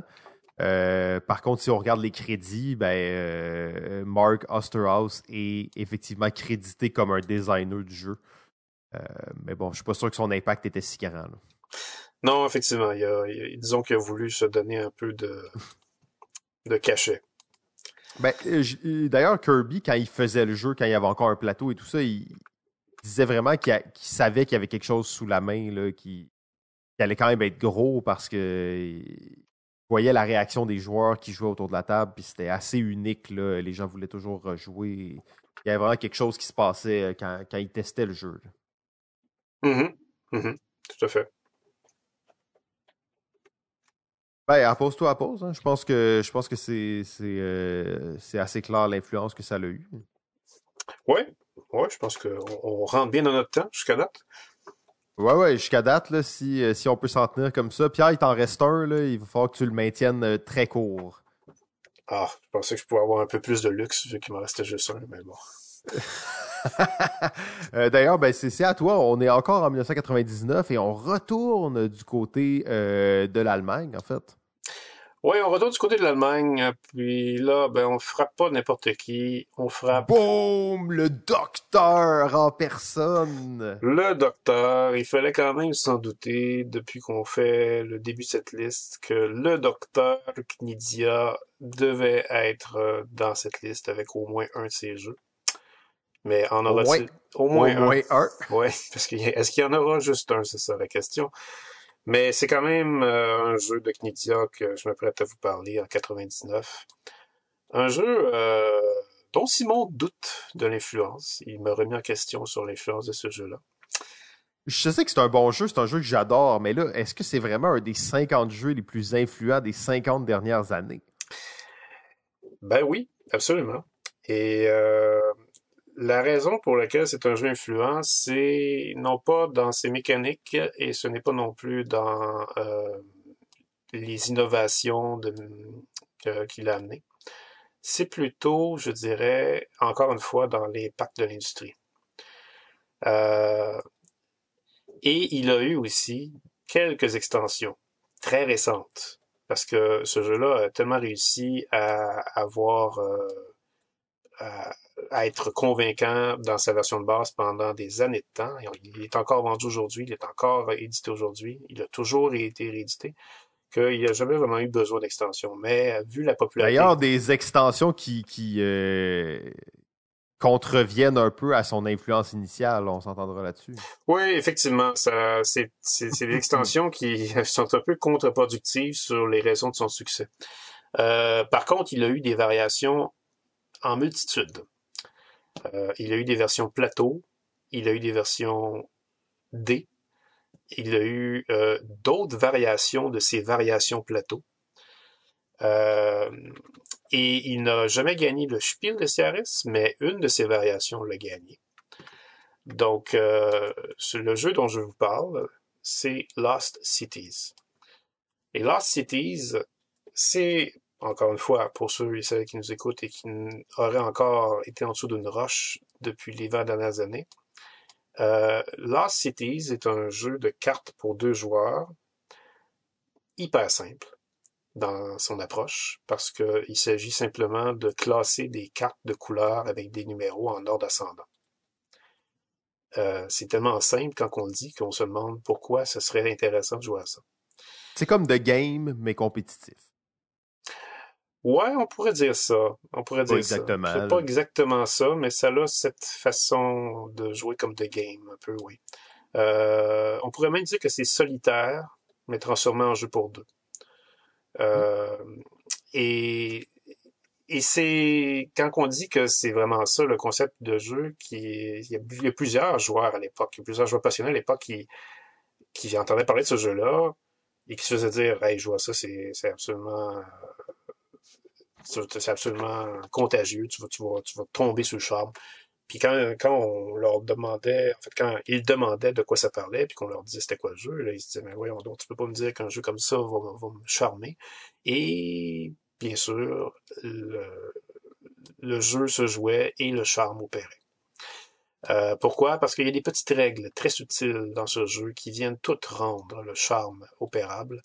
Euh, le simple fait que les cartes que vous allez placer en ordre en ascendant sont uniques chacune vient vraiment rajouter une belle interaction parce que si vous voulez jouer une carte de couleur, euh, par exemple euh, la 3, et vous cherchez à jouer la 2, et que vous voyez votre adversaire qui a joué la 2 dans la même couleur, ben vous ne pouvez plus jouer la 2 maintenant, parce que c'est votre adversaire qui l'a joué. Alors qu'est-ce que vous faites? Ben, vous allez être obligé de commencer votre série avec la 3. À moins, bien sûr, que euh, vous ayez aussi euh, d'autres cartes qui pourraient être plus importantes dans votre, euh, dans votre main, qui seraient de d'autres couleurs et qui commenceraient plus bas. Alors à ce moment-là, vous serez peut-être tenté de commencer ces couleurs-là à la place. Est-ce que vous voulez faire toutes les couleurs ou seulement quelques-unes? Parce que plus vous en faites, plus c'est dangereux de perdre des points si vous ne faites pas, si vous ne jouez pas assez de cartes dans les autres couleurs. Et puis. Là, Pierre, là, Pierre, là, je veux dire, tu nous décris très bien pourquoi c'est un bon jeu. Je pense que tout le monde est d'accord avec ça. Lost Cities, excellent jeu, plein de petits twists qui font que ça marche. Mais pourquoi c'est influent? C'est ça? ah là, tu sais, je me demande, ça, c'est la question qu'on se pose vraiment. Là. Ben, je vais commencer par vous dire le processus de création du docteur pour vous, pour vous, mener à ça. Parce que le docteur, en fait, le processus de création est hyper simple et hyper court parce que le docteur n'a pas pensé à un thème pour ce jeu-là, même si vous avez le thème des expéditions. Il a fini par coller ça après avoir pensé à un thème de singes qui montent dans des arbres. Euh, il s'est dit le thème des expéditions serait collerait plus, il avait absolument raison. Des expéditions à l'Indiana Jones, il n'y a rien comme ça pour fasciner un public. L'autre chose aussi, c'est que c'est un jeu qui a commencé à créer en jouant avec un paquet de cartes normal. Il a joué avec les quatre sortes euh, de couleurs qu'on a dans un paquet de cartes normal, donc les pics, les, les carreaux, les cœurs et les trèfles. Et euh, c'est comme ça qu'on est venu à faire son jeu. C'est devenu après ça un jeu avec cinq couleurs, euh, même avec six couleurs si vous avez une extension. Et le reste est arrivé naturellement. Et ensuite, il a vraiment proposé ce jeu-là à plein d'éditeurs qui ne le voulaient pas. C'était assez incroyable, mais qui ne le voulait pas. il a frappé à la porte de Cosmos en premier. Mais là, Kennedy, il était déjà connu à ce moment-là ou ah, pas vraiment? Il, avait déjà fait quand même quelques jeux. Il avait déjà sorti Modern Heart. Ah, il avait sorti Modern Heart, il avait sorti Tigre Euphrates. Ah, c'est ça, il, était déjà... Euh, oui, c'était un gros nom déjà. Là il commençait déjà à s'établir, même qu'il était rendu à l'étape où il avait plus besoin de, faire son métier de banquier qu'il faisait auparavant. Et il avait déclaré euh, quelques années, je pense en 97 ou 98, même l'année d'avant, il s'était maintenant, il était assez confortable avec les, revenus de ses jeux pour commencer à vivre de ses jeux. Alors, il n'y avait plus besoin vraiment euh, de faire son nom. Mais les euh, gens, ils ne voulaient pas pourquoi? Parce qu'ils voyaient comme un jeu trop abstrait parce que c'était vraiment abstrait. Le Knisa ne l'amenait pas avec son thème. Le thème est arrivé après qu'il ait été choisi par Cosmos, le premier éditeur chez qui il a frappé, mais qu'il n'a pas accepté tout de suite. Alors, il a été voir d'autres éditeurs après qui ont refusé et il est revenu à Cosmos. Et pourquoi il est revenu à Cosmos? Parce qu'il voyait que Cosmos avait de l'avenir avec une nouvelle gamme que Cosmos venait de développer, qui avait déjà son jeu, son premier jeu sorti, qui s'appelait César et Cléopâtre. Et cette gamme-là, c'était les Spiels für les jeux pour deux. Et ça, c'était quelque chose d'assez majeur. Parce que, voyez-vous, avec cette gamme-là, Cosmos voulait ouvrir une nouvelle branche de l'industrie, les jeux pour deux, qui n'étaient pas des jeux abstraits. Parce qu'auparavant, quand on jouait un jeu pour deux commercial, souvent, c'était un jeu abstrait. Les jeux pour deux. Et César et Cléopâtre était sorti, avait un succès quand même raisonnable. Et Cosmos était convaincu qu'il pouvait continuer. Et Knidia voyait que son Lost Cities pouvait avoir une belle place là-dedans. Alors c'est pour ça qu'il a insisté qu'il est revenu voir Cosmos. Et Cosmos a fini par accepter. Mais Cosmos a dit, regarde, on va le prendre, mais on va quand même le rendre un peu plus concret. On va, on va aussi rajouter un plateau, même si c'est accessoire. On va, on va rajouter un plateau entre les deux joueurs question de donner un aspect plus concret à ton jeu, question de faire plus d'esthétique et d'en faire un jeu qui, qui euh, attire le regard un peu plus souvent. Et des estis de grosses cartes. Et des cartes énormes, avec, un, avec des, des graphiques très évocateurs. Les graphiques, en fait, prenaient toute la place de la carte. Ils prennent encore toute la place de la carte. En fait, c'est juste des cartes qui servent à mettre des chiffres, ça. C'est fou que ces cartes soient aussi grosses parce que, dans le fond, ça sert à rien, mais c'est juste cool. Oui. Et, Cosmos a, vraiment vu juste, et Knizia a vu juste, parce qu'il savait qu'il avait un succès entre les mains. Et quand Lost Cities a commencé à être présenté dans les conventions, c'était ahurissant à quel point le jeu se vendait comme des pains chauds. Et les gens venaient voir Knizia, les gens qui avaient déjà acheté le jeu venaient voir Knizia. Et là, Knizia a découvert que son jeu non seulement permettait de populariser une nouvelle branche de l'industrie, les jeux pour deux, mais aussi ouvrait quelque chose qu'on n'avait jamais vraiment expérimenté avant dans l'industrie des jeux de société, la jante féminine qui s'intéressait aux jeux. Parce que chaque personne qui venait voir Kennedy avec Cities, qui parlait de Cities, disait Ah oui, ça c'est le jeu que je joue avec ma femme, Parce qu'avant ça, elle jouait pas avec moi, mais maintenant, elle joue à cause de ça. C'est le seul jeu que je peux jouer avec elle. Parce qu'elle adore ça. Les jeux à deux. Les jeux à deux. Les jeux à deux qui, comme on l'a dit, ont vraiment frappé fort chez Cosmos parce que les autres éditeurs ont ensuite essayé de copier ce succès-là. Le grand Ravensburger lui-même a ouvert sa voie de jeu pour deux. Il a appelé ça Games for Two à l'anglaise pour essayer de les séduire le public américain. Euh, chez Tilsit en France, éditeur maintenant défunt, Tilsit était euh, en 2000 un éditeur vraiment parmi les plus importants. Ben, Tilsit a eu sa gamme de jeux pour deux. Eux, ils ont, euh, appelé ça jeu pour deux, tout simplement. Et Bruno Catala a commencé sa carrière avec ça, dans les jeux pour deux de chez Tilsit. Euh, un autre éditeur, plus récent cette fois-ci, l'éditeur responsable d'Agricola, a sa gamme de jeux pour deux.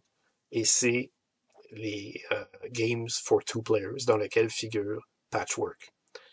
Donc, tous ces jeux pour deux qui sont devenus très importants, ben, ils ont connu un premier gros succès, Lost Cities. Et c'est un succès qui ne, se dément pas, parce que quand vous allez sur Board Game Geek, il y a une liste qui a été conçue par un François Durand, qui a établi des conditions, des critères pour établir la liste des jeux qui sont les plus joués dans tous les jeux de Board Game Geek depuis 10 ans. Lost Cities fait partie de ces 30 jeux-là.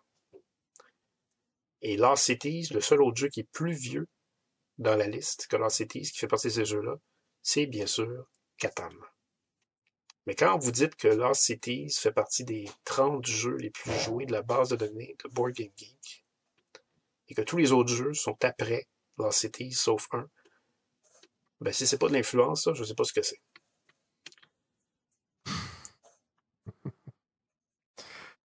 Effectivement, j'avoue que c'est quand même assez, euh, assez frappant comme, euh, comme statistique. D'ailleurs, il y, en avait. Ouais, c'est ça, non, c'est quand même. Euh, oui, oui. Je, C'est sûr que ça a une vaste communauté, effectivement. Après ça, c'est un jeu pas long à jouer. Fait qu'est-ce que les gens, ils, ils, comptent, ils font 10 games de suite. Fait que c'est quand même. Ah oui, ben ça, évidemment, ça fait partie des, de, des autres critères du succès de l'anxiété. Non seulement c'est hyper simple d'approche, mais c'est tellement rapide qu'on ne peut pas s'empêcher de vouloir en refaire une autre ensuite. Euh, le concept de Cities, d'ailleurs, de ces quatre qu'on en, ordre ascendant de chaque côté d'un plateau, a tellement été populaire que Knizia n'a pas pu s'empêcher de l'exploiter dans d'autres jeux qu'il a fait ensuite, comme Shot and Totten, euh, mm. comme Tabula Rasa, qui est un autre jeu qu'on entend moins parler, à qui était à l'époque, mais c'était la version de Lost Cities pour 4 pratiquement. Euh, et parlant des jeux pour 4, quand je vous disais tantôt que euh, il y avait les variations de Lost Cities qui ont gagné le Spiel, ben, c'est la version qui s'appelle Keltis, le jeu de plateau de Lost Cities, euh, qui euh, était sorti chez Cosmos et qui a gagné le Spiel en 2008. Et, et il y a eu plusieurs variations de ce jeu-là ensuite des extensions. Euh, il y a même une version pour joueurs passionnés que je possède qui s'appelle Keltis The Oracle, qui est, je vous confirme, absolument excellent. C'est probablement la meilleure variation de Lost Cities qui existe, mais qui n'a jamais été traduit en autre langue que l'allemand. En fait, qui n'a jamais été fait en autre langue que l'allemand. Euh, donc, c'est encore une fois la, la, preuve que Lost Cities a été un concept de jeu à, mm. à succès et qui a fait ses preuves depuis les 20 dernières années. D'ailleurs, sur euh, Board Game Geek, là, on se fie beaucoup à ça hein, pour ceux qui nous écoutent, mais je pense que c'est normal d'y faire référence. Euh, il y a un chiffre qui est le nombre de gens qui ont donné une note à un jeu. Donc, number of voters, donc les nombres de gens qui ont donné une note à un jeu. Et Lost Cities se situe dans le top 50 des jeux qui ont reçu une note. Euh, sur la myriade de jeux qu'il y a sur, sur BGG, ben Lost Cities se situe dans le top 50. Fait que c'est pas peu dire quand même euh, en termes de popularité générale. Non, absolument pas. Euh, je reste encore un petit peu sur ma fin, je dois dire que c'est vrai que bon, ça a lancé la, la, le, le, le, plaisir des jeux à deux. Euh, ben, on va ça pratiquement des jeux de couple. Hein, ben, les jeux de couple, effectivement. c'est on en, avant que Cities arrive dans l'industrie, c'était marginal, totalement marginal que d'entendre parler de joueurs qui disaient Ah oui, j'ai joué à ce jeu-là avec ma, ma conjointe hier soir. J'avoue que ça, c'est quand même, ça, c'est le truc là, qui me fait dire que c'est euh, quand même assez impressionnant qu'est-ce que ça a pu faire sur le monde du jeu. Oh, oui, c'est très majeur. Parce qu'aujourd'hui, c'est. Je dirais que c'est assez monnaie courante que de voir des femmes dans, le monde du jeu de société. Ah, effectivement, pour tout ce qui est dans le, la, sphère geek, on pourrait dire qu'on est. Euh, qu'on est assez chanceux. Je pense pas qu'on est à 50-50, mais il y a quand même vraiment beaucoup de femmes. D'ailleurs, vous êtes une femme, vous écoutez Balado Ludique, allez nous mettre un petit commentaire sur l'épisode, comme ça on va pouvoir euh, ben, euh, présenter et aussi prouver ce point qu'il y en a de plus en plus, qu'il y en a beaucoup et que c'est peut-être grâce à Lost Cities. Oui, oui, si vous voulez. c'est dur, euh, mais, on, va, on va dire que c'est ça. Ben, on, passe maintenant en l'an 2000. On est un an plus tard. Alors, c'est le cap. On franchit l'étape clé, l'an 2000. On est là. Et euh, je vais vous parler d'un jeu qui a été fait par l'un des plus prolifiques et respectés auteurs de jeux de tous les temps. Euh, il a commencé à designer des jeux dès son plus jeune âge. Un esprit cartésien, mathématique, scientifique, un Allemand de renommée internationale. Il s'agit bien entendu le docteur. le docteur Rainer Kennedia avait-il un jeu dans la liste ou plus? En tout cas, il y en a au moins deux de suite. 1999 avec Lost Cities et l'an 2000 avec The Lord of the Ring. Il était en feu quand même. Euh, il était en feu, effectivement travaillait, comme tu dis, il avait déjà quitté son emploi euh, de banquier. Il était très riche. Il disait, je pense qu'il avait fait quand même pas mal de cash. Il, s'auto-proclamait assez riche.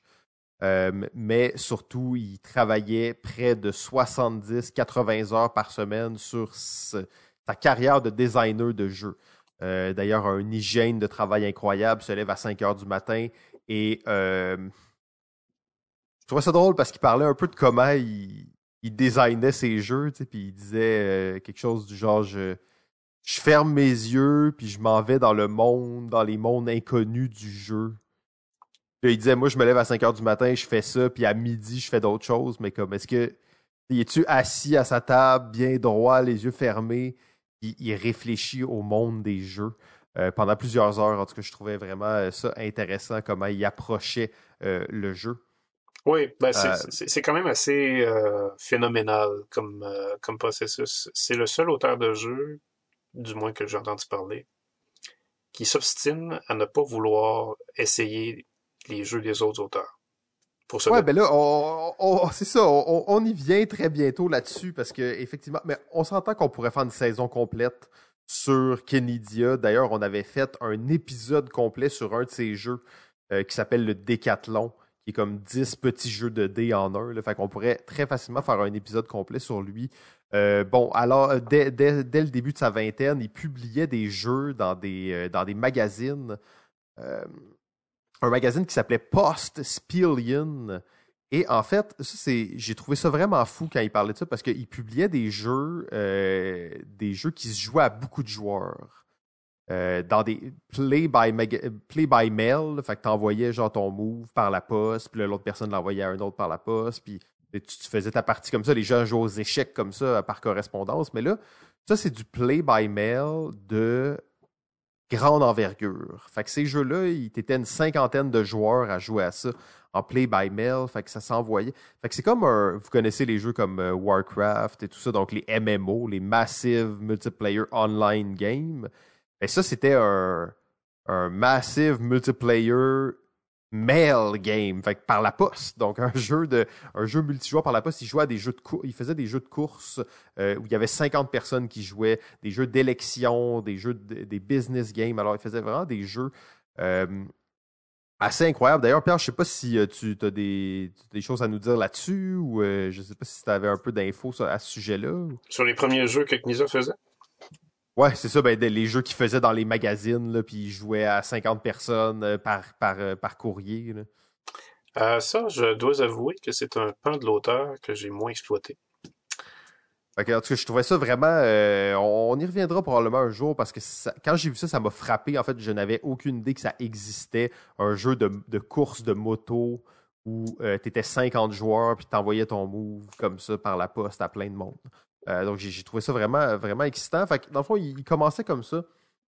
Après ça, il a commencé à publier certains jeux. Il publiait lui-même ses jeux, une trentaine de copies. Il avait trouvé un fabricant de boîtes dans son coin, puis il fabriquait une trentaine de copies. Il vendait ça à ses amis. Il était intéressé par faire des jeux. C'est ça qu'il voulait faire, Kennedy. C'était un auteur de jeux. Euh, donc, on va juste revenir sur ce que Pierre, tu disais tantôt, dans le fond. Euh, quand on lui demande la question, tu sais, est-ce que. J'étudie le, jeu? Lord of the Ring en l'an 2000. Une des, des grosses importances de ce jeu-là, on peut dire, c'est probablement le, un des premiers jeux coopératifs modernes à faire son entrée. Il existait déjà des jeux coopératifs, mais ça faisait comme une dizaine d'années qu'il n'y en avait pas vraiment eu sur le marché. Il y en avait eu, il y en avait plus. Et on lui demande est-ce que tu as joué à ces jeux coopératifs pour t'inspirer? Et là, c'est là en fait qu'il dit que euh, Kennedy, la vie, sa vie, c'est les jeux. C'est les jeux, faire des jeux, tester ces jeux, tout ça. Mais il joue pas aux jeux des autres parce qu'il veut pas contaminer son cerveau, en fait.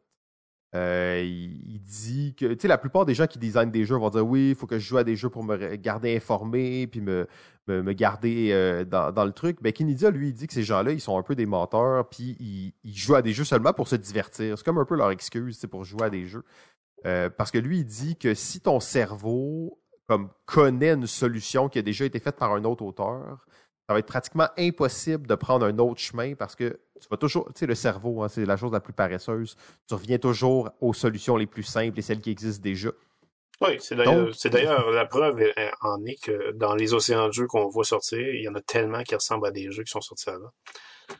Ben oui, exact. D'ailleurs, quand on parle de jeux d'influence, ben, c'est clair que ça crée de l'influence et oui, il y a beaucoup d'influence comme euh, consciente, mais il y a aussi surtout beaucoup d'influences inconscientes. Puis, ah ben, telle mécanique de jeu est le fun. Ah ben, un jour, je, vais peut-être l'utiliser dans un jeu. Puis, à, la fin, il y a beaucoup de jeux qui sortent. C'est un amalgame de mécanismes qui existent déjà puis qui sont arrangés de façon différente. Est-ce que c'est grave? Est-ce que c'est pas grave? C'est pas ça la question. On est à l'époque du postmodernisme après tout. Mais tout ça pour dire que Knedia, lui, euh, ben c'est ça, testait pas, ses, testait pas, euh, teste pas vraiment les jeux des autres, joue à très peu de jeux. D'ailleurs, c'est comme une phrase qui n'a pas vraiment exactement rapport avec ça, mais j'ai trouvé ça tellement drôle quand j'ai vu cette, citation de Kinedia. I'm not paranoid, je suis pas paranoïaque, but I know that there are people out there who are trying to steal my idea before I had them. Je suis pas paranoïaque, mais je sais qu'il y a des gens quelque part qui attendent juste de voler les idées que j'ai pas encore eues. Je sais pas exactement comment interpréter ça autrement. Mais je trouvais ça vraiment drôle venant de lui qui fasse ce genre de déclaration. Oui, ben c'était c'est effectivement euh, un trait cocasse euh, de l'homme. Euh, il, il, a déjà dit d'ailleurs à la blague dans une entrevue qu'il a donné tout dernièrement, je dirais, en ce en ce mois de septembre 2021 euh, où on a enregistré l'émission. Il a donné une entrevue au mois de août 2021 et il disait à la blague que euh, son but quand il crée des jeux, c'est de conquérir le monde. Mais c'est pas étonnant. C'est vraiment, euh, ça me semble, c'est le docteur. Hein, que c'est vraiment pas n'importe quel gars. D'ailleurs, si vous connaissez la mythologie balado-ludienne, vous savez que c'est un personnage d'impact en général. Euh, donc, on revient à Lords of the Ring, qui est un des premiers jeux coopératifs modernes. D'ailleurs, Bruno Catala et Matt Leacock ont les deux très clairement dit que ce jeu-là a été une inspiration pour Shadows over Camelot d'un côté et Pandémie de l'autre, qui sont euh, des monuments du jeu euh, coopératif. Shadows over Camelot, qui, pour ceux qui nous écoutent, c'est aussi les Chevaliers de la Table Ronde. Oui, Les Chevaliers de la Table Ronde. Excuse-moi, en fait, c'est ça le vrai titre d'ailleurs, c'est en français. Euh, donc, euh, qui sont vraiment deux, euh, deux, ben, deux jeux coopératifs d'importance de la dernière période de jeu. donc, comment ça commence tout ça? Il est déjà, on, le sait, un designer ben, chevronné. Là. Il, a, sorti des gros jeux, il a, il a, une certaine réputation. Et il se fait approcher par une entreprise qui s'appelle Sophisticated Game pour créer un jeu sur Lord of the Ring. Pour vous situer, là, on est un an avant la sortie euh, des premiers, de la première trilogie de Lord of the Rings, des films, pas des livres, bien entendu. Euh, donc, on n'est pas encore dans la, grosse frénésie de Lord of the Rings, on est un petit peu avant ça. Euh, bon, Kinedia, malgré tout, est un fan de Lord of the Rings, il est un fan de, Tolkien. Et donc, il voit ça comme une tâche colossale, imposante, mais un défi à relever. Et en plus, il y a 15 mois pour le faire. Donc, le Sophisticated Game lui donne un espèce de délai de 15 mois pour lui, ça semble très raisonnable. Quand tu travailles 70-80 heures sur tes jeux, 15 mois, ça peut être assez long. L'idée autour de ce jeu, c'était de faire vivre l'aventure que les gens ont lue dans une boîte. Euh, donc, de créer un jeu avec vraiment euh, un aspect narratif important. Et euh, sa réflexion, c'était que pour faire vivre ce que les gens avaient lu, il fallait prendre le même point de vue que ce que les gens avaient lu. Donc, le point de vue de la communauté de l'anneau. Quand on lit Lord of the Ring, le, côté obscur de la force, là, Sauron et tout ça, c'est n'est pas notre point de vue. Le point de vue du lecteur, c'est le point de vue de la communauté de l'anneau, encore plus précisément des hobbits. Donc, dans Lord of the Ring, tous les joueurs seront des hobbits. Il n'y en a pas qui vont être nécessairement plus forts que d'autres. Non, tous les joueurs seront des hobbits. Et naturellement, en fait, le design coopératif est apparu parce que ça faisait pas de sens qu'on se batte l'un contre l'autre. On était tous là dans le but de faire la même chose. Euh, et même, il a dit, c'était pas un choix de faire un jeu coopératif, c'était euh, inévitable en fait. Il n'y avait pas le choix, c'était ça qu'il fallait faire. Euh, donc effectivement, d'ailleurs, ça à l'époque, le jeu coopératif, c'est pas ce que c'est maintenant. le, chemin n'était pas, pas tracé et pavé. Et il y avait certaines critiques, en fait, à l'endroit des jeux coopératifs. Ça leur rencontré une espèce de petit frein qui n'a pas duré très longtemps parce que le jeu aura quand même eu un succès, euh, ben, un succès monstre. En fait, là, je pense que le jeu est sorti en octobre et la même année, à Noël, il y en avait vendu 100 000 copies. Euh, et ça, c'était avant que le film Lord of the Rings sorte. c'est quand même un jeu qui a, très bien fonctionné. Oui, absolument. D'ailleurs, les critiques qui doutaient du jeu euh, voyait mal comment euh, ça pouvait fonctionner parce qu'il comparait ça comme étant des joueurs dans un même bateau puis qui faisaient juste se côtoyer dans un même bateau. Euh, Bruno Fedotti, hmm. d'ailleurs, l'avait commenté sur son, sur son site internet. Il a dit euh, qu'il avait joué au jeu et qu'il avait tellement adoré qu'il a mis dans sa bibliothèque idéale parce qu'il il, il avait dit Tenez-vous bien, ça marche. Ben, en fait, ce que j'avais trouvé intéressant sur la, vision coopérative, parce qu'on sait, le Kennedy, il s'inspirait de ce qu'il avait dans sa tête et il fermait les yeux à 5 heures du matin, il imaginait les mondes ludiques différents et il trouvait ses idées à cet endroit-là. Euh, donc, ce qui est assez intéressant dans sa vision d'un coop, c'est que il, il s'est vu lui-même, l'auteur du jeu, comme étant le, comme étant Sauron, comme étant la source du mal dans le jeu, comme étant l'ennemi. Euh, et ça, ça, juste ce petit point-là, probablement, ça a changé ma vision des jeux coopératifs, dans le sens que tu peux voir l'engin comme étant l'auteur du jeu. C'est pratiquement comme si euh, on avait un, narrateur actif dans un jeu. En tout cas, j'ai trouvé ça vraiment intéressant comment il le présentait, euh, dans le sens que c'est des jeux où tu sens vraiment l'auteur qui est pratiquement là, son, son, son ombre plane au-dessus du jeu et le système qu'il a créé vit contre les joueurs à chaque partie. Donc, il était l'ennemi, en fait. Oui. C'est quand même assez euh, intéressant comme détail, mais c'est vraiment ça. Ensuite, bon, sans rentrer trop dans les détails, bon, Lord of, Lord of the Ring, probablement, c'est un gros jeu. Euh, c'est un gros jeu euh, assez massif qui, je crois, n'a pas nécessairement bien vieilli, mais tu sais, c'est un jeu assez, euh, assez ardu et complexe. C'était vraiment pour les gamers. Euh, par contre, ça offre une expérience narrative qui est très riche. D'ailleurs, dans le jeu, il a utilisé, euh, et c'est un peu le but hein, de créer, de mettre tous les joueurs dans une mouvance pour la victoire. D'ailleurs, dans ce jeu, il y a la fameuse, l'infâme mécanique de l'élimination de joueurs. un joueur pourrait, peut être éliminé, mais en réalité, un joueur peut être éliminé dans le cas où il se sacrifie pour la communauté de l'anneau et donc n'est pas vraiment éliminé parce que c'est un jeu coopératif et pour lui, ça le marquait vraiment que des joueurs soient prêts à arrêter leur, leur jeu, leur temps de jeu, on va dire ça comme ça, à sacrifier le temps de jeu pour que l'équipe remporte la partie. Et ça, c'est, on tient là-dedans l'essence des jeux coopératifs, en fait. Hein. C'est vraiment, on est ensemble pour réussir. Donc, toute la force et tout le, le déchirement que ont ces petits hobbits à vouloir aller porter euh, l'anneau dans le, dans le Mordor.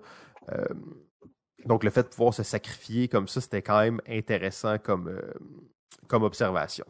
Ben, moi, j'ajouterais même que c'est, c'est une essence qui frappait d'une force assez implacable. Parce que j'ai pas vu d'autres jeux coopératifs après ça qui proposaient aux joueurs l'élimination pour réussir la quête. Euh, c'était très audacieux ce que Knizia a fait là et c'est moi c'est la chose qui m'a le plus marqué quand je joué à ça je me suis dit waouh c'est c'est vraiment, mm. c'est assez incroyable que, que de oser l'élimination de joueurs dans un jeu héros et que ça fonctionne et que ça, et que ça, ça, ça apporte une plus-value à l'esprit du jeu. Euh, ça, c'est, encore à ce jour le jeu, moi, je trouve que c'est le jeu coopératif qui m'impressionne le plus. Euh, tu disais tantôt qu'il y a, a peut-être moins, euh, il, il a pas tellement bien vieilli, mais je pourrais te contre-argumenter en disant qu'avec toutes ces extensions, euh, hmm. Lord of the Rings est le seul jeu coop auquel j'ai joué que je n'ai jamais gagné. Euh, je, je, l'ai gagné à la base, je l'ai gagné même avec une de ces extensions, mais quand on met toutes ces extensions ensemble, je n'ai jamais gagné ce jeu parce que c'est titanesque de réussir à gagner ce jeu-là lorsque toutes les extensions sont, sont présentes. Mais là, juste à être sûr, est-ce que tu inclus l'extension ou c'est un autre joueur qui joue Sauron? Non, à vrai dire, je quand je parle de toutes les extensions, c'est toutes les extensions sans l'extension Sauron. Donc, qui, qui, conserve le fait que c'est un jeu coopératif pur, pas qu'il y a un, contre tous. Oui, absolument. Ben, euh, ben oui, puis d'ailleurs, il parlait à quel point c'était important de puis on le sait, c'est encore même un, enjeu de nos jours, puis ça va probablement l'être tout le temps, de doser le degré de difficulté des jeux coopératifs.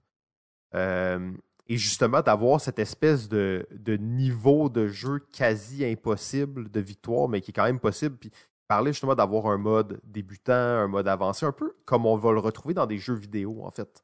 Euh, et donc, les joueurs peuvent progresser, découvrir la complexité du jeu, la complexité du système de plus en plus et s'améliorer pour arriver à un point où justement le, jeu est excessivement difficile, mais que ça s'est fait graduellement.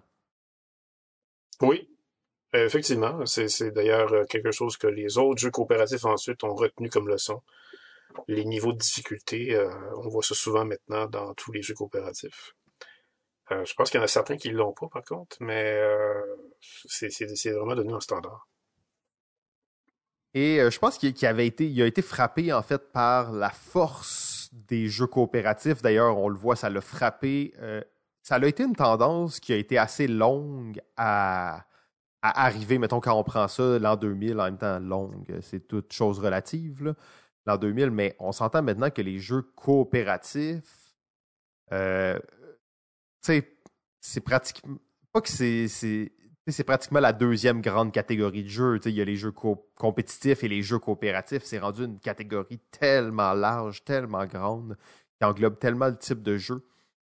Euh, ça leur a changé. Je ne peux pas dire que c'est ce jeu-là qui l'a fait parce qu'il en existait déjà, là, des jeux coopératifs, mais le mode de jeu coopératif est un, un paradigme en soi. C'est une autre catégorie complète de jeu, en fait, qui vient avec son propre, vocabulaire, ses propres contraintes, ses propres règles. Donc, c'est pas rien. Et ce qu'il remarquait par rapport à ça, c'était euh, la capacité unique qu'ont ces jeux-là de rassembler les gens ensemble au-delà d'une victoire individuelle. Ça, ça semble très euh, idyllique et très simple dit comme ça, mais en même temps, quand tu peux. Il y a une expérience de, groupe, une dynamique de groupe qui est complètement différente dans les jeux coopératifs. Surtout quand tu vas jouer, mettons, en famille, qui la soirée se termine pas avec une personne qui aura, qui aura gagné, les autres qui auront perdu. C'est une expérience de groupe qui nous amène ensemble, et que oui, gagner, c'est important, mais qu'il utilise l'expression lick your wound, donc se, se, se rebâtir ensemble est autant important. Donc, il avait de l'air très inspiré. En fait, je lisais un peu qu'est-ce qu'il disait à propos des jeux coopératifs et comment il avait découvert cette expérience. encore une fois, je trouvais ça bien intéressant. Oh oui, absolument. C'est tout à fait vrai.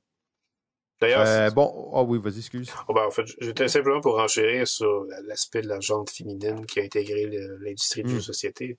Les jeux coopératifs. Les jeux coopératifs ont franchement très aidé, à, aidé pas mal à ça. En fait, euh, si on compte Lost Cities et, Lord of the est-ce Que, le docteur serait le Casanova euh, pour la jante féminine du jeu de société? Oui, c'est ça. Hein? Euh, donc, c'est une question qu'on lui posera euh, un jour quand on aura la chance d'aller le rencontrer. Mm-hmm. On parlait bien entendu de franchise, de, de, force de la franchise. Ben, tu l'as mentionné un peu, il y a eu quand même des extensions à ce jeu-là qui sont assez populaires.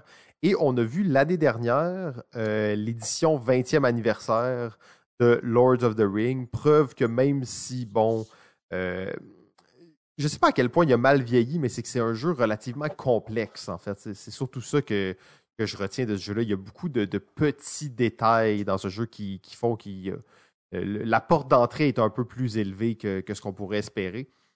Mais quand même, euh, édition 20e anniversaire qui est sortie, euh, qui, fait encore une fois, qui a été assez populaire.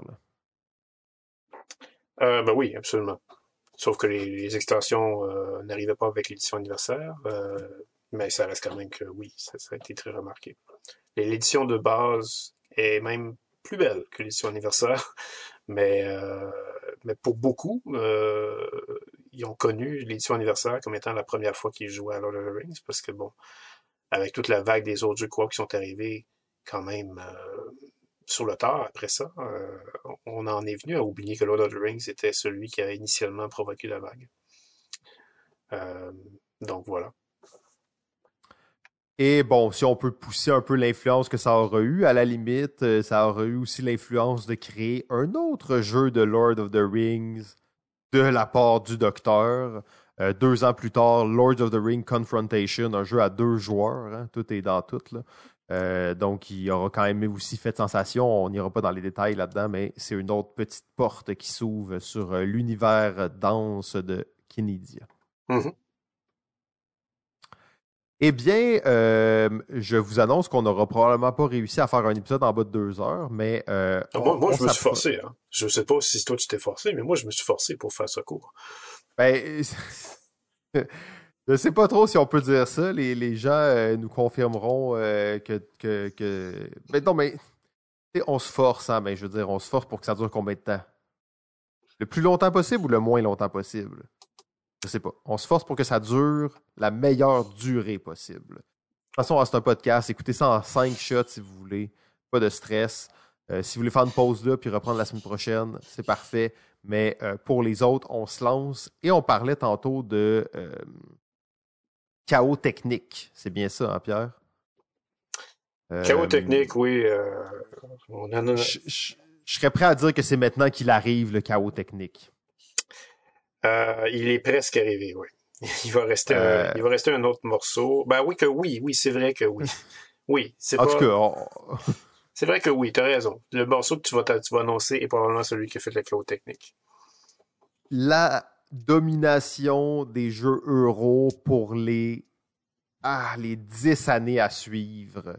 On était dans la mouvance, Catan est arrivé, bon, le docteur était là, plein de choses étaient là, mais euh, ce jeu-là a cimenté la puissance des jeux euro, qui, on pourrait dire, a probablement passé, euh, a peut-être passé son âge d'or. En tout cas, je ne veux pas euh, spéculer trop là-dessus, mais bon, aura enclenché une séquence de domination extrême des jeux euro.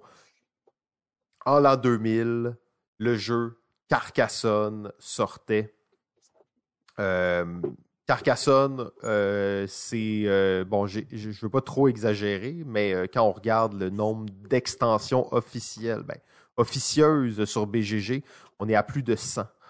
oui, il y en a que c'est juste une tuile, il y en a que c'est des extensions maison, mais quand même plus d'une centaine d'extensions.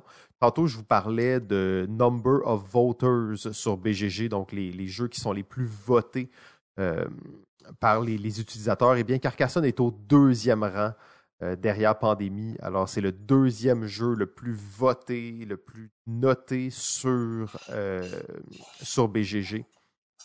Klaus Jürgen Vreder. Encore une fois, un auteur qui, bon, Carcassonne aura probablement monopolisé beaucoup de son temps, donc on peut pas dire nécessairement qu'il est connu pour beaucoup d'autres jeux, mais euh, à la base de Carcassonne, c'est déjà beaucoup. Étudiant en musique et en théologie, en fait, diplômé en musique et en théologie. Euh, c'est quelqu'un qui a toujours été très créatif, justement, aimait beaucoup la musique, composait de la musique. Il voulait devenir euh, écrivain. D'ailleurs, il aura publié, je pense, quelques, quelques nouvelles. Et c'est lors d'un voyage en France qui, faisait pour euh, voyage d'observation en France, justement pour l'une de ses nouvelles, qu'il découvre Carcassonne, ses villes autour, ses châteaux, ses paysages, et il est euh, frappé en fait par la, beauté en fait euh, de Carcassonne et de ses, alentours. Et c'est là qu'il a l'idée de recréer cette, cette atmosphère-là dans un jeu. Euh, un an et demi de travail plus tard, beaucoup, beaucoup de réflexion mentale, beaucoup, beaucoup de travail de simplification. Il rencontre euh, monsieur, excusez-moi, euh, monsieur Bern Brunhofer, qui est le fondateur de Hansen Glock. On l'a vu d'ailleurs avec Dimaker et El Grande tout juste récemment qui a répondu très rapidement euh, à, Carcassonne, en fait, et qui, euh, ben, en fait, à SN, en l'an 2000, le jeu était présent. Euh, on s'entend que ça a été un succès assez instantané. vous connaissez l'histoire. En 2001, gagner le Spiel. D'ailleurs, après avoir gagné le Spiel, il y a une petite anecdote assez intéressante. Ils ont changé la couverture du jeu mais pratiquement pareil. Donc, ils ont sorti le jeu en l'an 2000, ils ont gagné le Spiel en 2001 et ils ont changé la couverture par la suite. Euh, vous pourrez trouver ça sur BGG, mais la première couverture, elle est presque pareille. On a l'espèce de, de, type sur un cheval, mais on a un, je sais pas, un, un, un peu louche qui se promène, là, un genre de de marchand, mais un peu louche. Et ça a été remplacé dans la version avec le, logo du Spiel par-dessus. Ça a été remplacé par une version où c'est juste une marchande qui a l'air bien normale. Donc, ils ont comme euh, un peu euh, changé juste un petit peu leur visuel après avoir gagné le Spiel. Bien entendu, c'est ça, comme je vous dis, le Spiel, juste au niveau de la, de la base de qu'est-ce que, excusez-moi, du Spiel, de Carcassonne, juste au niveau de, de qu'est-ce que Carcassonne a pu faire, c'est un véritable tsunami sur l'industrie du jeu, des extensions, à n'en plus finir, des, tournois, des matériels promotionnels. 20 ans plus tard, il y a encore du matériel promotionnel qui sort, des gens qui collectionnent des tuiles uniques, des mini-extensions, des extensions plus grosses, des big box. Euh, on parlait aussi de euh, Catan tantôt. Ben, la même chose est vraie pour Carcassonne. Euh, il y a des gens qui se font des gâteaux de mariage de Carcassonne. Il y a des gens qui se font des t-shirts, des sous-produits. Il y a de tout, en fait, de Carcassonne, des formats géants, des gens qui jouent à Carcassonne, à, dans la ville de Carcassonne, des gens qui remplissent des baignoires de pièces de Carcassonne qu'ils ont, euh, sans compter bon, les adaptations en jeux vidéo. Il y a des gens aussi qui jouent à Carcassonne sous l'eau. Sous l'eau, ok, ça je l'avais même pas vu, ok, sous l'eau, c'est ça. Qui ont, confectionné, ils ont confectionné des, euh, des enveloppes euh, avec qui ont un certain poids pour envelopper les pièces de Carcassonne, les tuiles de Carcassonne, et après ça, ils jouent sous l'eau avec ça. Euh. on dit, tu on parlait de Catan, à quel point ça l'a initié des gens aux jeux euro, aux jeux modernes. Euh, je peux imaginer que Carcassonne a fait un travail très, très similaire à ça. Combien de gens sont tombés en amour avec Carcassonne? Et ça reste un des jeux qu'ils ressortent à chaque fois qu'ils veulent introduire des nouveaux joueurs. Euh, moi, je fais partie des, gens qui croient que Catan n'est pas le jeu que tu veux présenter à des nouveaux joueurs maintenant. Euh, je trouve que ça a un peu mal vieilli. Effectivement, ça a fait plein de belles choses, les extensions règlent plein de problèmes aussi, mais Carcassonne, c'est un jeu que des gens n'ont jamais joué à des jeux. Tu sors Carcassonne, tu leur présentes et immédiatement, euh, les gens vont être accrochés. Ben, c'est surtout le fait que Carcassonne est plus simple que Catan aussi. Donc, oui, oui, ben oui, c'est ça. C'est beaucoup plus accessible, beaucoup plus simple. Et en fait, pour moi, c'est un jeu qui, euh, comme Catan aura vraiment créé pratiquement le style des jeux euro, euh, Carcassonne va l'avoir cimenté euh, pour une longue période de temps. Donc, des jeux qui utilisent pas ou peu de texte, stratégiques mais familiales, qui sont pas nécessairement basés sur la confrontation, très épurés. Donc, euh, déjà, cette influence-là, elle, est, euh, elle est assez majeure sur, euh, sur un pan complet de l'industrie. Ben, je dirais même qu'elle est à ce point majeure dans, dans le ciment que Carcassonne a fourni, sans le vouloir, le symbole officiel du jeu euro. Oui, ben là, c'est ça. Là, c'était le dernier point que j'avais dans ma liste qui était pourquoi ce jeu-là est aussi influent. Ça aurait pu arrêter là. Hein, puis on aurait dit Carcassonne, c'est un jeu qui a influencé. Hein, puis, tu sais, comme on, aurait déjà fait, mis le point sur, la table. Mais là, on revient au moment où euh, Klaus Jürgen Verd rencontrait euh, Monsieur Brunhofer, fondateur de Hansenglock. Il allait éditer le jeu. Et dans le jeu original de Carcassonne, on avait des petits cubes. Des petits cubes. Mais vous avez déjà joué à Carcassonne. Vous savez que il y a comme un impact à savoir si ton, ton meeple est debout ou couché. Et là, ben, euh, Hoffman, il cherchait une manière de, de représenter ça, et c'est là qu'il est venu avec l'idée du meeple. Euh, donc, il pouvait être debout, couché. Il a fait des dessins. OK, ils sont allés voir quelqu'un qui, qui, faisait des, euh, des pièces de bois pour faire les, les, plans. Ils ont modifié les mains un peu, hein, les fameuses mains des meeples. Euh, au début, ça s'appelait pas pantoute des meeples. En plus, ça s'appelait des followers, des euh, Jeffolsgman. Jeffolsgman. Euh, D'ailleurs, c'était assez difficile à dire pour la plupart des gens. Et on trouve la première apparition du terme meeple sur BGG, en fait, euh, dans une publication sur Carcassonne où il y a une certaine euh, Alison Enzel qui décrivait ces petites figurines de bois comme étant My People, ben, en fait, la contraction de My People, Meeple.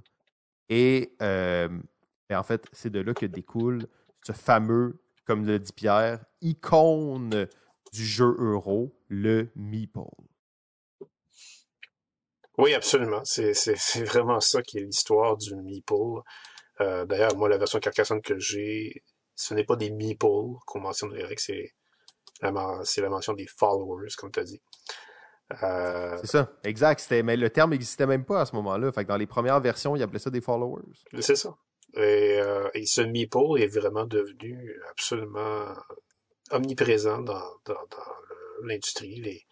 Tellement à ce point que maintenant, c'est c'est des variations de ce, de ce terme qu'on voit, des animiples, par exemple, qu'on va voir pour les, les animaux euh, qu'on va retrouver dans des jeux où il y en utilise. Et, et les, ils sont devenus tellement sophistiqués que les pièces de bois sont devenues beaucoup plus fréquentes maintenant dans les jeux euros que les cubes de bois. Euh, parce qu'il y a 20 ans, c'était les cubes qui dominaient. À un point tel qu'on que les Américains qui, euh, qui voulaient se moquer des jeux euros, puis qui, euh, qui trouvaient fade à côté des jeux américains. Ils appelaient ça des jeux où est-ce qu'on pousse des cubes. Les Cube Pusher Games. Euh, mais les, les, les Meeple ont pris le dessus. maintenant, euh, c'est assez rare de voir un jeu euro avec des cubes. Ouais, puis les Meeple, là, au-delà de ça, c'est rendu, euh, tu dis le symbole des jeux euros, mais par ricochet, le symbole des jeux modernes. Euh, donc, en fait, hein, il y en a de toutes les sortes. Euh, les gens en ont sur des t-shirts, les gens en ont en petites icônes, les gens en ont des personnalisés, les gens. les people, de, la pure folie. Euh, quel coup de, génie de ce Bron Hoffman? Euh, ben, en fait, c'était le fondateur d'Anzenglock. Hein. Il avait quand même, on s'entend, édité Dimaker, El Grande, donc c'était quand même un, homme de vision. C'est aussi l'auteur de Stone Age, mais bon, ça c'est j'imagine, pour une autre histoire. Et de Saint-Pétersbourg aussi. Et de Panthéon. Mais effectivement, c'est ça pour une autre histoire. euh, ben, on a-tu réussi, Pierre? T'avais, avais, d'autres choses hein, sur Carcassonne, je pense? Ben, si je pouvais ajouter une anecdote euh, qui, encore une fois, vient renforcer cette euh, entrée en matière de la gente féminine dans le hobby. Euh, Klaus Jürgen Vrede a déjà reçu des courriels nombreux sur son jeu. Qui pouvaient soit être neutres, soit être négatifs, soit être positifs. Mais évidemment, il retient pas tous, il retient surtout ceux qui ont été positifs. Et l'un de ceux qui l'a le plus marqué, c'est un courriel d'un couple euh, de personnes dans l'âge d'or qui lui ont écrit et euh, qui lui ont partagé à quel point ils étaient euh, amoureux du jeu qu'il avait conçu et qu'ils étaient, étaient à ce point redevables à lui pour, ce, pour euh, avoir créé ce jeu-là parce que c'est à cause de ce jeu-là que leur vie de couple, qui était absolument usée et qui commençait à, avoir des airs de divorce, a repris son, euh, son courant normal. Et que ça, que, et que il jouait. C'est beau, c'est beau. C'est beau hein, quand même que Carcassonne réunit un couple comme ça. Wow. C'est vrai que ça, c'est quand même. Euh, c'est beau et triste à la fois. J'espère que par la suite, ça s'est quand même euh, arrangé leur affaire. Oui, ça, ça. L'histoire ne le dit pas, mais il faut l'espérer. Ben, Pierre, on a quand même réussi à tenir ça euh, assez raisonnable, je pense, hein, de durée respectable pour avoir fait 7 jeux, parce que vous comprenez qu'on a euh, on a 50 jeux à faire, mais on a à peu près 8 épisodes pour le faire parce qu'on se garde souvent deux épisodes pour le party, le beach party de fin de saison. Donc euh, là, on approche de la fin. On va essayer de faire ça peut-être en 9 épisodes pour euh, se donner un petit peu de temps.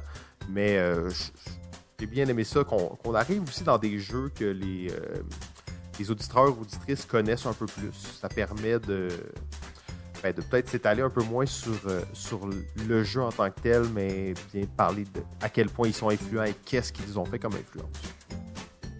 Ah oui, absolument. C'est, euh, un bon point.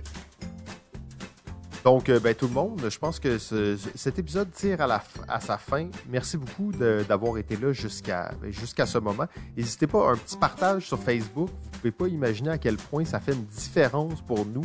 en fait, un partage sur Facebook, d'un épisode, ça double, ça double le, nombre de gens qui, ont, qui voient notre épisode.